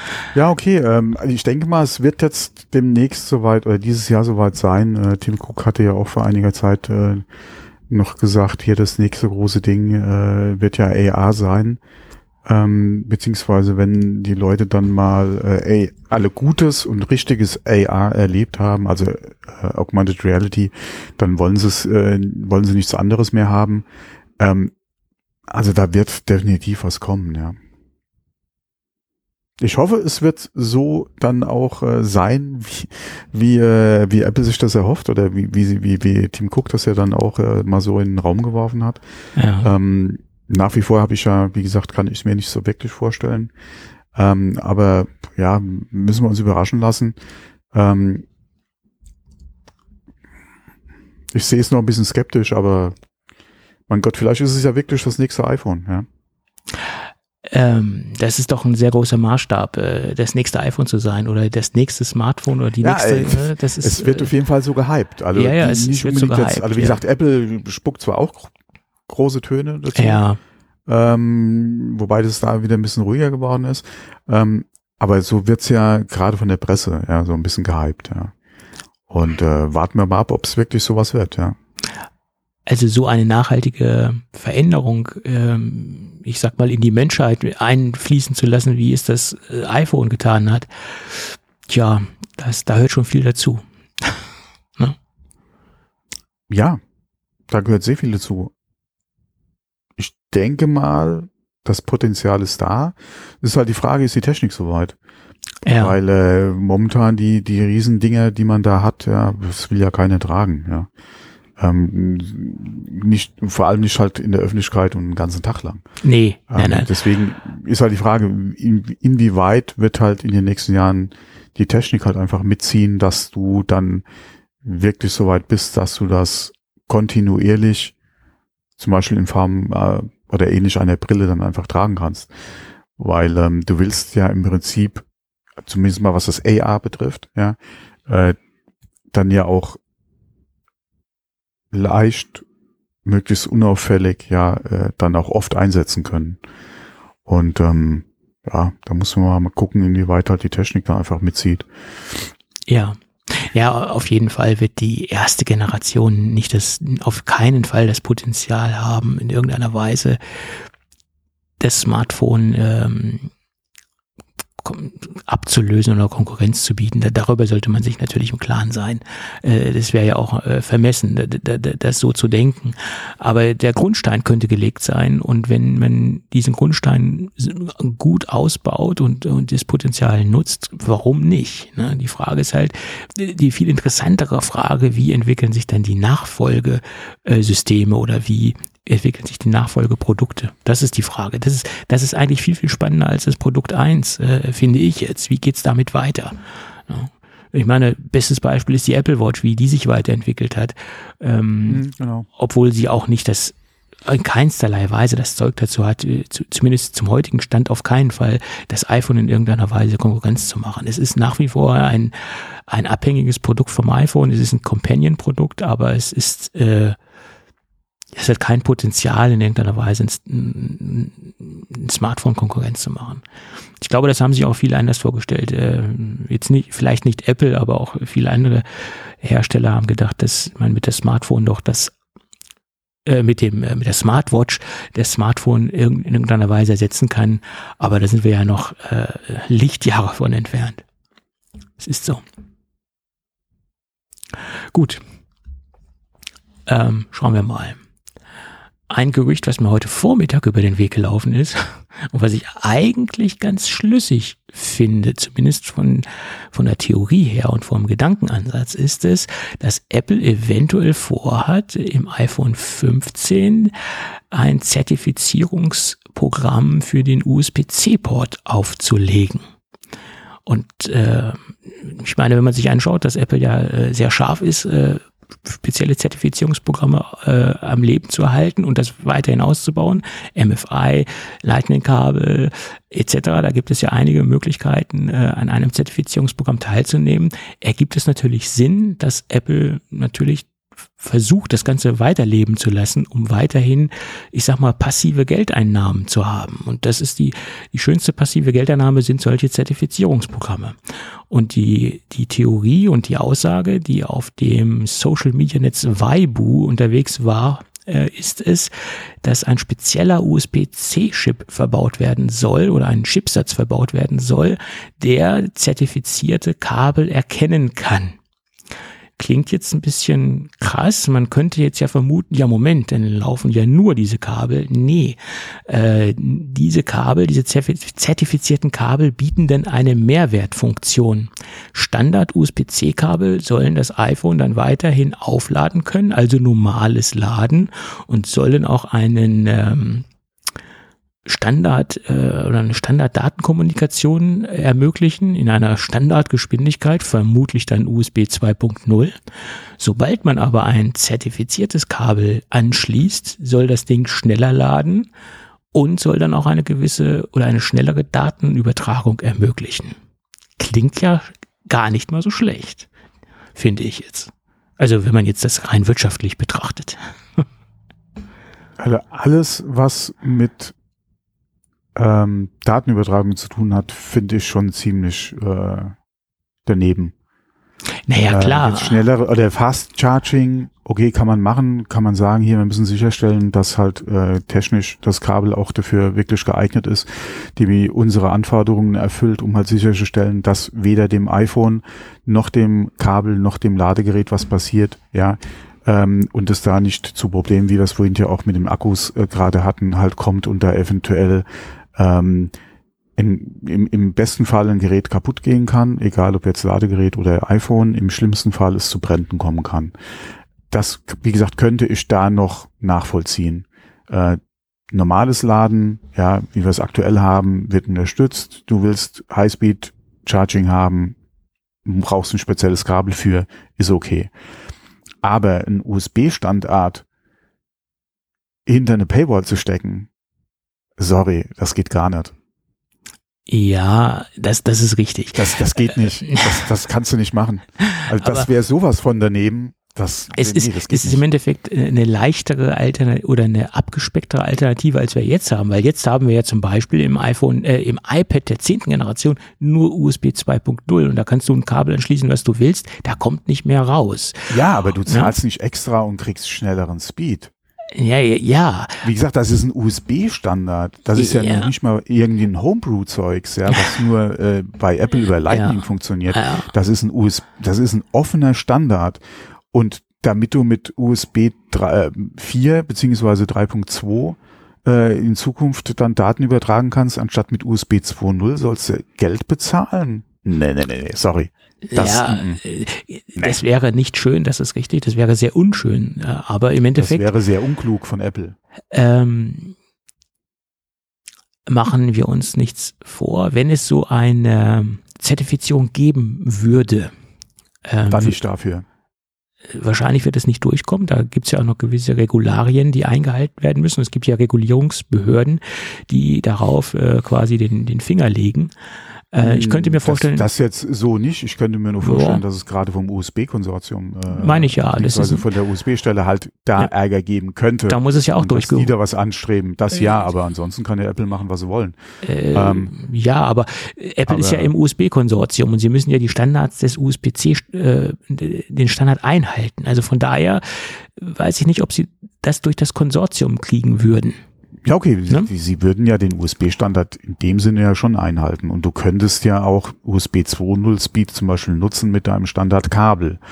Das Problem Ja. ist halt, wenn du sagst, du willst halt höhere Geschwindigkeiten von einem offenen, äh, industrieweit genutzten Standard hinter eine Paywall stecken. Und das Ja. ist halt was, was gar nicht geht. Hm. Und ähm, ich war, glaube nicht, dass alle, klar, äh, man, könnte hingehen und eventuell sagen, hier, äh, wir schmeißen Apple raus. Das würde sie aber nicht dran hindern, trotzdem einen offenen Standard zu verwenden. Mhm. Du würdest Apple halt nur als Mitarbeiter und als Einbringer von Ideen, ja, und äh, eventuell dann auch schon technischen Lösungen, ähm, dann halt ausschließen. Ja, Mhm. Apple würde vielleicht hingehen und da, wo es geht, dann halt wieder ihr eigenes Süppchen kochen. Ja. Ähm, äh, und ähm, nee, aber äh,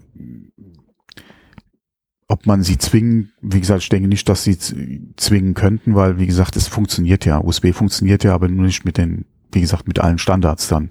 Ähm, aber von Apple-Seite aus da zu überlegen, eventuell was, wie gesagt, sind ja Gerüchte. Ja, Ähm, ja. Aber da was, wie gesagt, einen offenen, industrieweit genutzten Standard hinter eine Paywall zu stecken, mhm, Mhm. das ist ein, wie gesagt, das ist ein No-Go. Das Ja. können die nicht machen.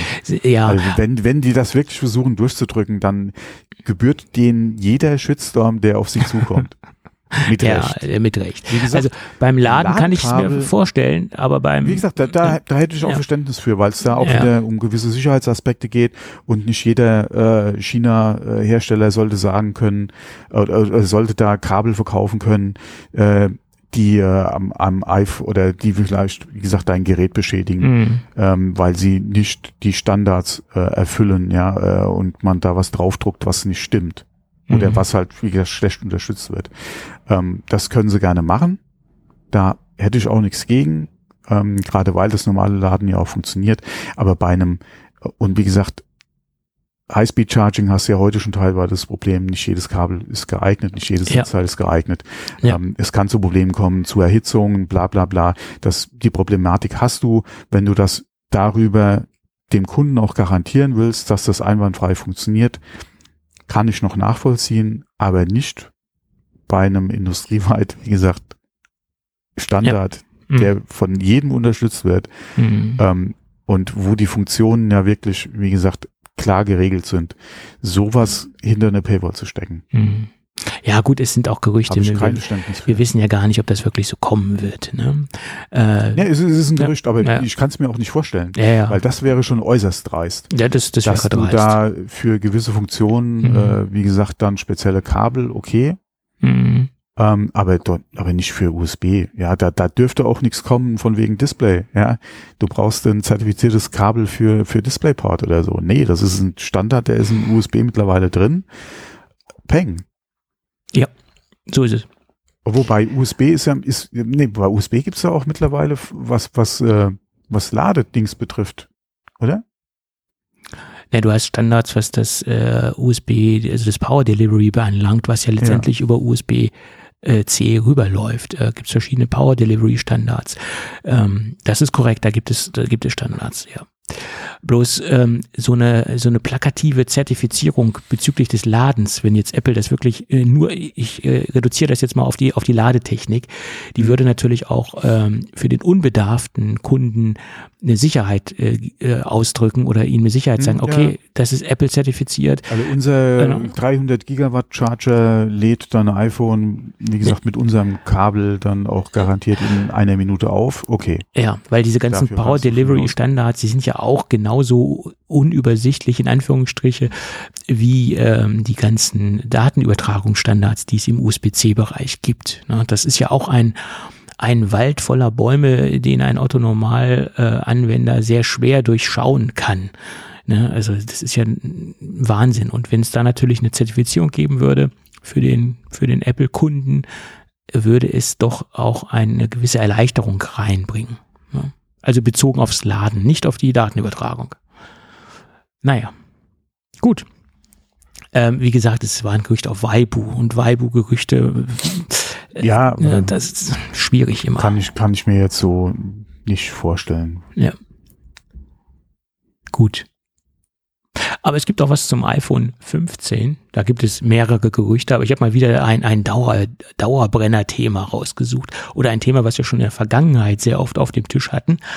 Äh, bidirektionales Laden soll jetzt endlich, aber auch jetzt soll es wirklich, aber auch hundertprozentig, das soll jetzt kommen im iPhone 15, was wir eigentlich schon lange erwartet haben und was immer wieder kommen sollte. Und das Kuriose daran ist, äh, die Hardware ist schon seit dem iPhone 12 äh, vorhanden. Seit der Einführung des MagSafe-Standards ist mehr oder weniger die grundsätzliche Hardware-Funktionalität im iPhone 12 enthalten, um das umzusetzen. Und jetzt soll es natürlich, das heißt natürlich, äh, jetzt vermuten wieder alle, ja, das wird jetzt kommen bin ich mal gespannt.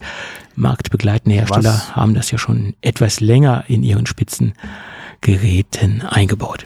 Was für mich aber nach wie vor keinen Sinn ergibt.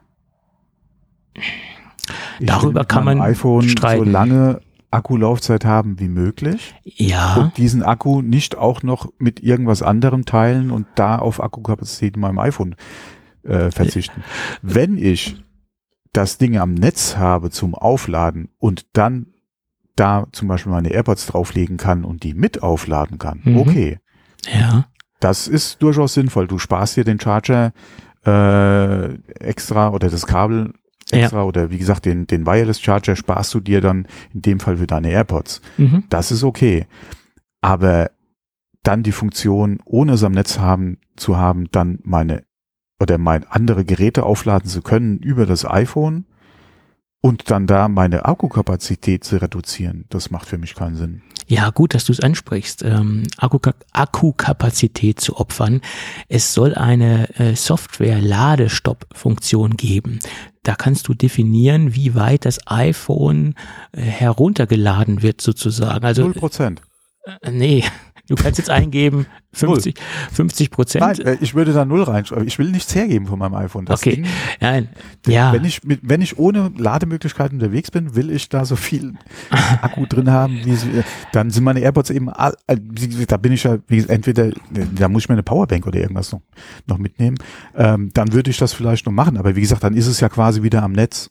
Ja, ähm, ich war ja noch gar nicht also. fertig mit der Software-Ladestopp-Funktion. Ja. Und genau der Punkt, den du eben äh, angesprochen hast, der soll ja auch dort reinkommen, dass du es mhm. so definierst und so einstellst, wenn das iPhone am USB-C-Port oder am Lightning-Port hängt, zu dem Zeitpunkt wird es dann wahrscheinlich USB-C sein, also an der Steckdose hängt, mhm. am Ladegerät mhm. hängt.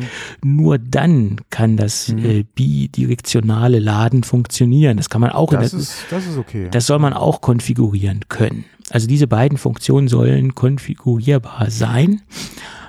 Ähm, ja. Also, ich habe nichts gegen die Funktion. Wer das machen will, soll es machen. Ja. Aber wie gesagt, für mich ergibt das halt keinen Sinn. Ja. Außer wie, wie eben schon erwähnt, es hängt am Netz dann ja, weil dann spare ich mir ein Netzteil, da spare ich mir, äh, wie gesagt, ein Kabel oder ich muss halt kein zusätzliches ähm, Zubehör mitschleppen oder dabei haben ja. und auch nicht vergessen haben, ja, und kann dann mal, wie gesagt, Zubehör noch mit aufladen. Das ist okay. Aber gerade dann, wenn ich halt nichts dabei habe oder unterwegs bin und keine Möglichkeit habe, dann nochmal was nachzuladen, dann Ja. macht das, wie gesagt, für mich keinen Sinn, Das ist richtig.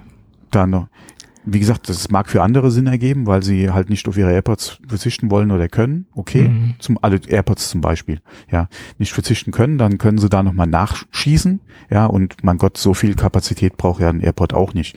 Ähm, und wenn du dann sagst, okay, ich verzichte auf 5, 10 Prozent äh, Akkuleistung vom iPhone, um halt da eventuell, wie gesagt, meine AirPods nochmal auftoppen zu können, okay, das, wie gesagt, ist ja dann okay, für denjenigen in Ordnung. Ich würde es jetzt nicht machen, weil mir die Akkuleistung meines iPhones einfach in dem Fall wichtiger wäre als AirPods. Ähm, aber wie gesagt, ich habe eine Akkubank dabei, äh, weil ich eh weiß, dass mir auch die Laufzeit oder bei, dass ich halt nicht aufladen, mein iPhone nicht aufladen kann äh, oder keine Steckdose in der Nähe sein wird, um es aufzuladen. Ich habe sowieso meine Powerbank dabei, die hat auch X Kapazität, ja, und ähm, ich spare mir dann, wie gesagt, das USB-Kabel, ja, oder äh, was auch immer, ja, und kann äh, und kann dann die AirPods einfach auf das iPhone drauflegen zum Aufladen, wenn meine Powerbank das nicht unterstützt, zum Beispiel. Da gibt's ja auch einige Angebote, ja. Ähm, und kann das dann über das iPhone aufladen? Okay, Ja. macht Ja. Sinn.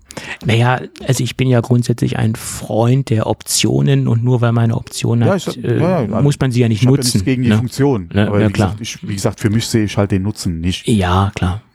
Ist richtig. Gut. Ähm, sch schauen wir mal, ob es kommt. Das heißt ja auch nicht, äh, das heißt ja noch lange nicht, dass es kommen wird, das Ganze. Das ist ja vielleicht ist es ja auch wieder so eine iPhone 16 Funktion. iPhone 16. Aber dann kommt's bestimmt. Beim iPhone 16 meinst du? Ja, ja, ja. ja.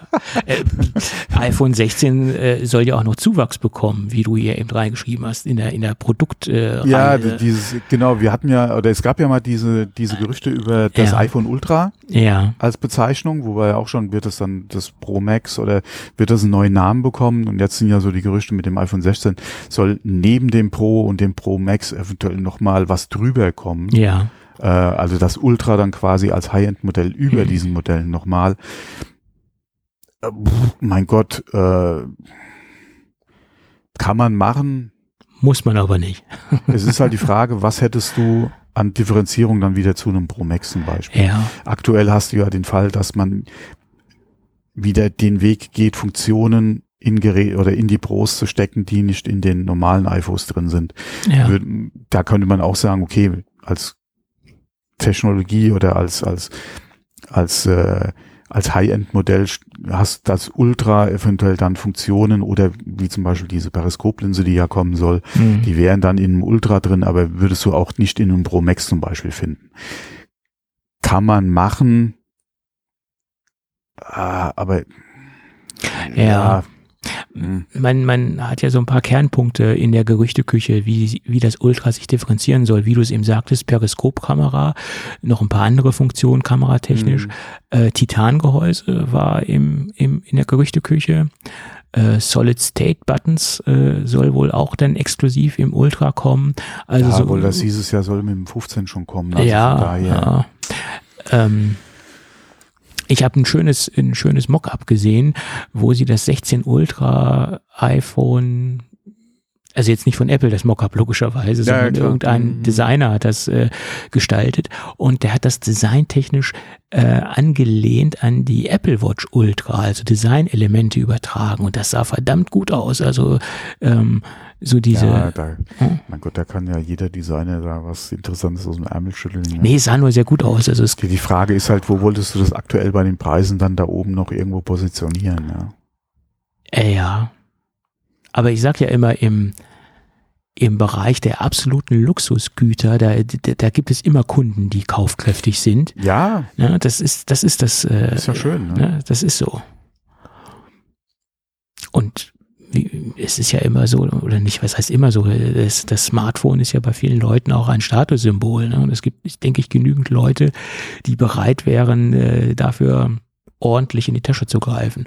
Und wenn du dann natürlich noch designtechnisch sofort ein einen Differenzierungspunkt hast, dass du sofort den Ultra-Kunden erkennen kannst. Ich glaube, dann gibt es noch mehr Kunden, die auf jeden Fall sich äh, im Ultra-Bereich orientieren werden. Und äh, ich kann mir auch gut vorstellen, dass Apple dann natürlich das Design so unterschiedlich rausbringen wird, dass man sofort den geneigten Ultra-Kunden zum Pro-Max-Kunden unterscheiden kann. Ja, dass sie die nicht optisch komplett gleich aussehen, kann ich mir, kann ich mir nicht vorstellen. Also da wird man auch eine designtechnische Differenzierung haben. So sehe ich das. Ja, entweder hast du das über die Kamera Ja. äh, oder wie gesagt, dass, äh, dass du vielleicht schon wirklich über das äh, Gehäusedesign dann gehst. Irgendwas hast du da auf jeden Fall, ja. Oder dass es spezielle Farbgebung nur im Ultra-Bereich gibt. Warum nicht?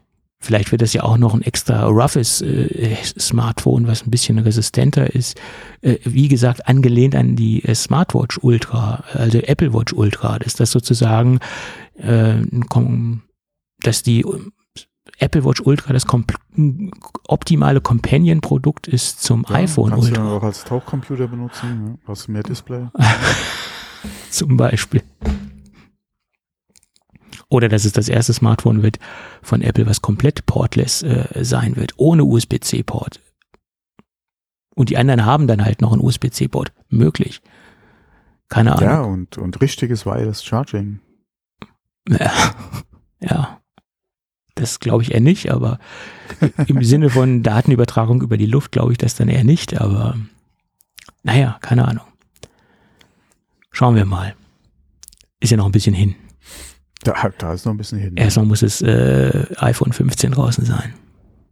Vielleicht ist das Ultra ja auch das erste mit äh, USB-C. Äh, äh, ja, möglich.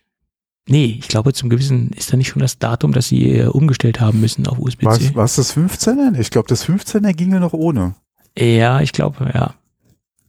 Ich glaube, Ja. das 15er ging noch ohne. Also, Ja. Und ich glaube, das 16er käme ja dann auch im September wieder. Ja, ich glaube, bin mir jetzt nicht sicher, ob es Ich- ich- 24 oder 25 war. ich glaube, beim 17er müssten sie dann umgestellt haben. Weil du, du kannst ja kurz Ja, vor okay, dem. 17 17er, aber dann wärst du beim 16er, könnte das Ultra dann noch das erste Stimmt, ja. und einzige mit äh, USB-C sein. Du kannst ja kurz vorm Stichtag noch ein Gerät rausbringen. Äh, Ja, ja, und es genau, kann ja ich weiter. ja September, weil es ist ja, Ja. Ende des Jahres, also zum Ja. Dezember diesen Jahres ist es ja dann. So ist es. Ich bin mal, wie gesagt, nicht mehr sicher, ob es 24 oder 25 war, aber ich glaube 25. Ja. Ja. Gut. Naja, Aber das wäre auch schon dreist. naja, Das ist wirklich diese Leck mich am Arsch Einstellung dann, ja. also ich, ich würde mich jetzt nicht wundern. Wenn Ja, das ganz iPhone wird's mich auch nicht, ja. wenn das iPhone 15, also was dieses Jahr rauskommt, äh, Mhm. auch noch Lightning haben wird. Also Ja. wundern würde es mich nicht. Ne, Und, und äh, auch, obwohl ja sich alle ähm, ähm, Leaker und alle Analysten einig sind, dass dieses Jahr USB-C kommt, also so, so richtig hundertprozentig sehe ich das noch nicht. ja, wenn, wenn, äh, ja, Und die langen Gesichter möchte ich dann sehen, wenn sie da Mhm. kackdreist noch einen Lightning-Port reinsetzen. Ja. Ja. Oder vielleicht dann nur die, die, äh, die Pros dann mit, äh, mit USB-C, ja. Das könnte auch passieren. Hm. Ich meine, das haben wir ja lange genug bei den ähm, iPads gesehen. Die gab es ja auch eher, eher nur in der äh, USB-C in der Pro-Serie. Damit Mhm. ging's los. Ja. Ja. Naja. Gut. Ich würde sagen, mit den Hauptthemen sind wir durch, Mhm. oder? Ja. Gut, dann können wir ja zum Gadget der Woche gehen, oder? Hm? Gut, da habe ich mal wieder was aus dem Hause Sharp. Ähm, ja, und ich, ich, ich könnte mir vorstellen, dass der ein oder andere Hörer jetzt denkt, Moment, was hat er denn da jetzt rausgekramt? Ja, das äh, habe ich, hab ich zuerst auch gedacht. Äh, und auf dem zweiten Blick und auf dem zweiten Blick, äh, wo ich erstmal in der Theorie über das Datenblatt gegangen bin, habe ich gedacht, Mensch, das könnte doch ähm, eine sinnvolle Ablösung sein von einem Gerät, was mir bisher nicht so gut gefallen hat oder von einer generellen Lösung, die mir bisher immer so ein bisschen äh, Bauchschmerzen gemacht hat. Äh, das könnte die Lösung einiger Probleme sein. Ähm, lass uns mal über einen Ultraschall-Aromadiffuser sprechen. Äh, Aromadiffuser sagen dir generell was, ne? Ja. Gut. Ähm, ich habe in der Vergangenheit, wenn ich mal äh, so ein paar Aroma Duftöle quasi äh, äh, zerstäubt habe oder besser gesagt äh, äh, über einen klassischen Diffusor, äh, über eine Kerze quasi, äh, äh, ja, äh, das Aroma verteilt habe, wie soll man es auch besser ausdrücken, äh, wie gesagt, immer auf diese klassische Art gesetzt, also das mit, mit einem Kerzendiffusor gemacht. Da gab es dann aber auch noch andere Lösungen, äh, die ich aber immer wieder verworfen habe. Und äh, da ich das nur sehr gering einsetze und äh, auch nur mit ganz speziellen Duftarten und auch immer nur sehr reduziert und auch immer sehr stark verdünnt. Also jetzt nicht so intensiv, sondern nur so auf eine, eine ganz leichte äh, zitronelle äh, Duftaroma-Geschichte gesetzt habe, also das nur wirklich sehr dezent eingesetzt habe und wie gesagt auch nur immer so ein bisschen saisonbedingt, also jetzt nicht durchgehend. Also ich habe das auch immer nur sehr sporadisch benutzt. Deswegen habe ich das Thema auch immer so ein bisschen vernachlässigt, mir mal Ersatz zu suchen, meinen Kerzendiffusor äh, zu ersetzen. Und ähm, jetzt bin ich über eine Pressemitteilung gestolpert, ähm, schon vor längerer Zeit. Äh, das Ding habe ich jetzt schon äh, ein paar Monate im Einsatz. Eigentlich äh, kurz vor Weihnachten habe ich das äh, äh, schon hier im, im Test gehabt und habe es seitdem auch äh, ausprobiert. Ähm, aber ich habe mir absichtlich ein bisschen Zeit gelassen, jetzt darüber zu sprechen, weil ich äh, ja auch einen ähm, Langzeittest dem Ganzen unterziehen wollte habe ich mir, wie gesagt, einen Ultraschall-Diffusor von äh, Sharp angeschaut. Das Ganze funktioniert so, dass man äh, eine ja, sehr schöne, ja, Design kann man ja streiten, aber eine sehr ansprechende äh, kleine ja, ein kleines Schälchen hat, mehr oder weniger.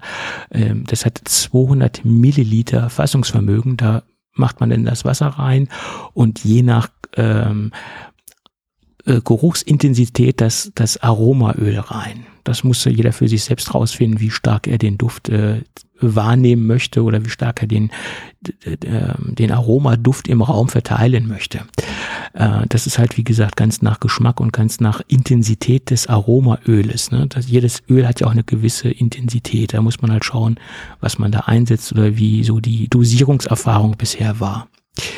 Äh, und äh, dann hat es hat einen ganz normalen Einschalter klassischerweise. Aber das Interessante und das Wichtige ist auch, das Ding hat eine Auto-Abschaltfunktion. Äh, Bedeutet, wenn der Tank leer ist und das Ganze ähm, äh, vernebelt ist, sozusagen das ganze Wasser oder das ganze Aroma-Wasser-Gemisch, dann schaltet sich das Ding komplett aus. Und das ist ein ganz wichtiger Sicherheitsaspekt. Äh, es ergibt ja wenig Sinn, wenn das Ding trocken gelaufen ist, dass das Ding weiterläuft. Äh, allein aus sicherheitstechnischen Gründen ist das ganz wichtig, dass da eine Auto-Abschaltfunktion enthalten ist. Und der andere Punkt ist, das Ding hat einen Kerzeneffekt und der hat mich nachhaltig beeindruckt. Bedeutet, in der Mitte steigt ja dann dieser, dieser Duftnebel oder dieser, dieses Wasser-Aroma-Gemisch heraus und das ist ja ein Wassernebel sozusagen oder ein aromatisierter Wassernebel und der wird von unten äh, aus der Öffnung heraus mit einer ähm, ja mit einer LED beleuchtet, mit einer bernsteinfarbenen LED und wenn dieser Nebel halt äh, äh, illuminiert wird, äh, dann entsteht da so eine Art, so eine Art Kerzeneffekt und der hat drei Einstellungsmöglichkeiten. Bedeutet einmal die Grundfunktion ausgeschaltet, gedimmt, dann ist es eigentlich sehr schwach und einmal relativ hell. Hell ist natürlich ganz interessant, wenn man einen Raum hat, der noch nicht ja, der relativ hell ist, dann muss man auch äh, dagegen anleuchten, dass man diesen Kerzeneffekt wahrnehmen kann. Und wenn man einen sehr abgedunkelten Raum hat, reicht es, dass man das auf der gedimmten Stufe äh, betreibt, das Ganze. Und das ist ein sehr schöner Effekt, wo man halt auch diesen äh, klassischen äh, Kerzeneffekt oder diesen klassischen Effekt aus der äh, Kerzendiffusor äh, Welt herstellen kann, ohne dass man die ganzen Nachteile dieser Kerzen diffuser Geschichten hat. Zum Beispiel, dass das Ding weiter brennt, wenn, ähm, wenn das Wasser schon längst verdampft ist. Das äh, kann man ja bei einer Kerze, muss man das ja halt auch immer im Auge haben, wie es jetzt damit aussieht. Und hier ist es halt diese Funktion Wasser leer äh, Gerät geht aus. Das ist ein großer Vorteil. Oder man hat natürlich das Ganze komplett äh, äh, staubfrei, feinstaubfrei. Es gibt Leute, die mögen halt keine Kerzen, weil dadurch Feinstaub entsteht, weil dadurch Ruß entsteht und weil natürlich auch jede Kerze, die man im Raum betreibt, auch den Sauerstoff äh, dementsprechend verbraucht. Das, diesen Effekt hat man hier halt nicht. Dafür hat man halt einen Stromverbrauch, ganz klar. Der ist aber relativ gering und ich habe einen kleinen Pro-Tipp äh, das Ding hat einen USB-C-Anschluss und wenn man das irgendwo positionieren, nicht USB-C, einen USB-Anschluss, USB-C hat es leider nicht, das war nämlich mein Kritikpunkt, dass es leider noch keinen USB-C-Port hat, es hat einen klassischen USB-A-Port. Aber wenn man eine Powerbank hat, kann man das Ganze auch mit einer Powerbank betreiben und somit kann man das Gerät so positionieren, wie man es gerne möchte. Also man ist dann unabhängig von irgendeiner Steckdose, unabhängig von irgendeinem Kabel. Ähm, zum Beispiel, wenn man es in der Mitte vom Wohnzimmertisch hinstellen möchte, ist es natürlich ganz elegant, wenn man unten drunter so eine kleine Powerbank stellt, äh, die vielleicht auch designtechnisch noch ganz gut zu dem Gerät passt. Sieht es natürlich schöner aus, als wenn man über den ganzen Tisch noch ein äh, Ladekabel oder nicht ein Ladekabel oder ein, ein Stromkabel zieht, sieht es mit einer Powerbank schöner aus. Also das ist mein Pro-Tipp. Ähm, man kann es auch, äh, wie gesagt, mit einer Powerbank verwenden. Ähm, ja. Ja, ein schönes Gerät hat bei mir ein Problem gelöst, was ich schon immer, was ich schon lange vor mir hergeschoben habe. Auch relativ günstig, liegt glaube ich bei knapp äh, 40 Euro derzeit auf Amazon. Gibt es in zwei äh, Farbversionen, einmal in weiß und einmal in einem schwarz, glaube ich. Ich habe das in der weißen Version und äh, sieht äh, designtechnisch doch äh, sehr ansprechend aus. Ja, das dazu. Gut. Mal ein exotisches Gadget. Mhm. Hast du schon mal mit Aroma-Diffuser-Geschichten gearbeitet? Äh, nicht mit elektronischen. Okay, auch mit Kerzen und sowas, ne? Ja, mein Gott, diese äh, Geruchskerzen, beziehungsweise diese Stäbchen äh, und auch diese Öle, äh, und Kram, ja klar, kennt man. Ja, ja. Okay. Ja, gut. Setzt sich, wie gesagt, auch sehr selten ein. Also, weil manche Aromaöle, die können auch schon richtig äh, penetrant sein. da muss man aufpassen, dass man die richtigen erwischt. Gut. Das zum Gadget der Woche. Ja, Thomas. Ich glaube, wir sind am Ende der Sendung angelangt, ne? Mhm. Mhm. Tja, dann würde ich sagen, lass uns das Ding für heute dicht machen. Ja. Und wenn alles gut geht, hören wir uns dann irgendwann am nächsten Wochenende wieder. Genau, bis dann. Okay, bis dann. Ciao, ciao. Ja, ciao.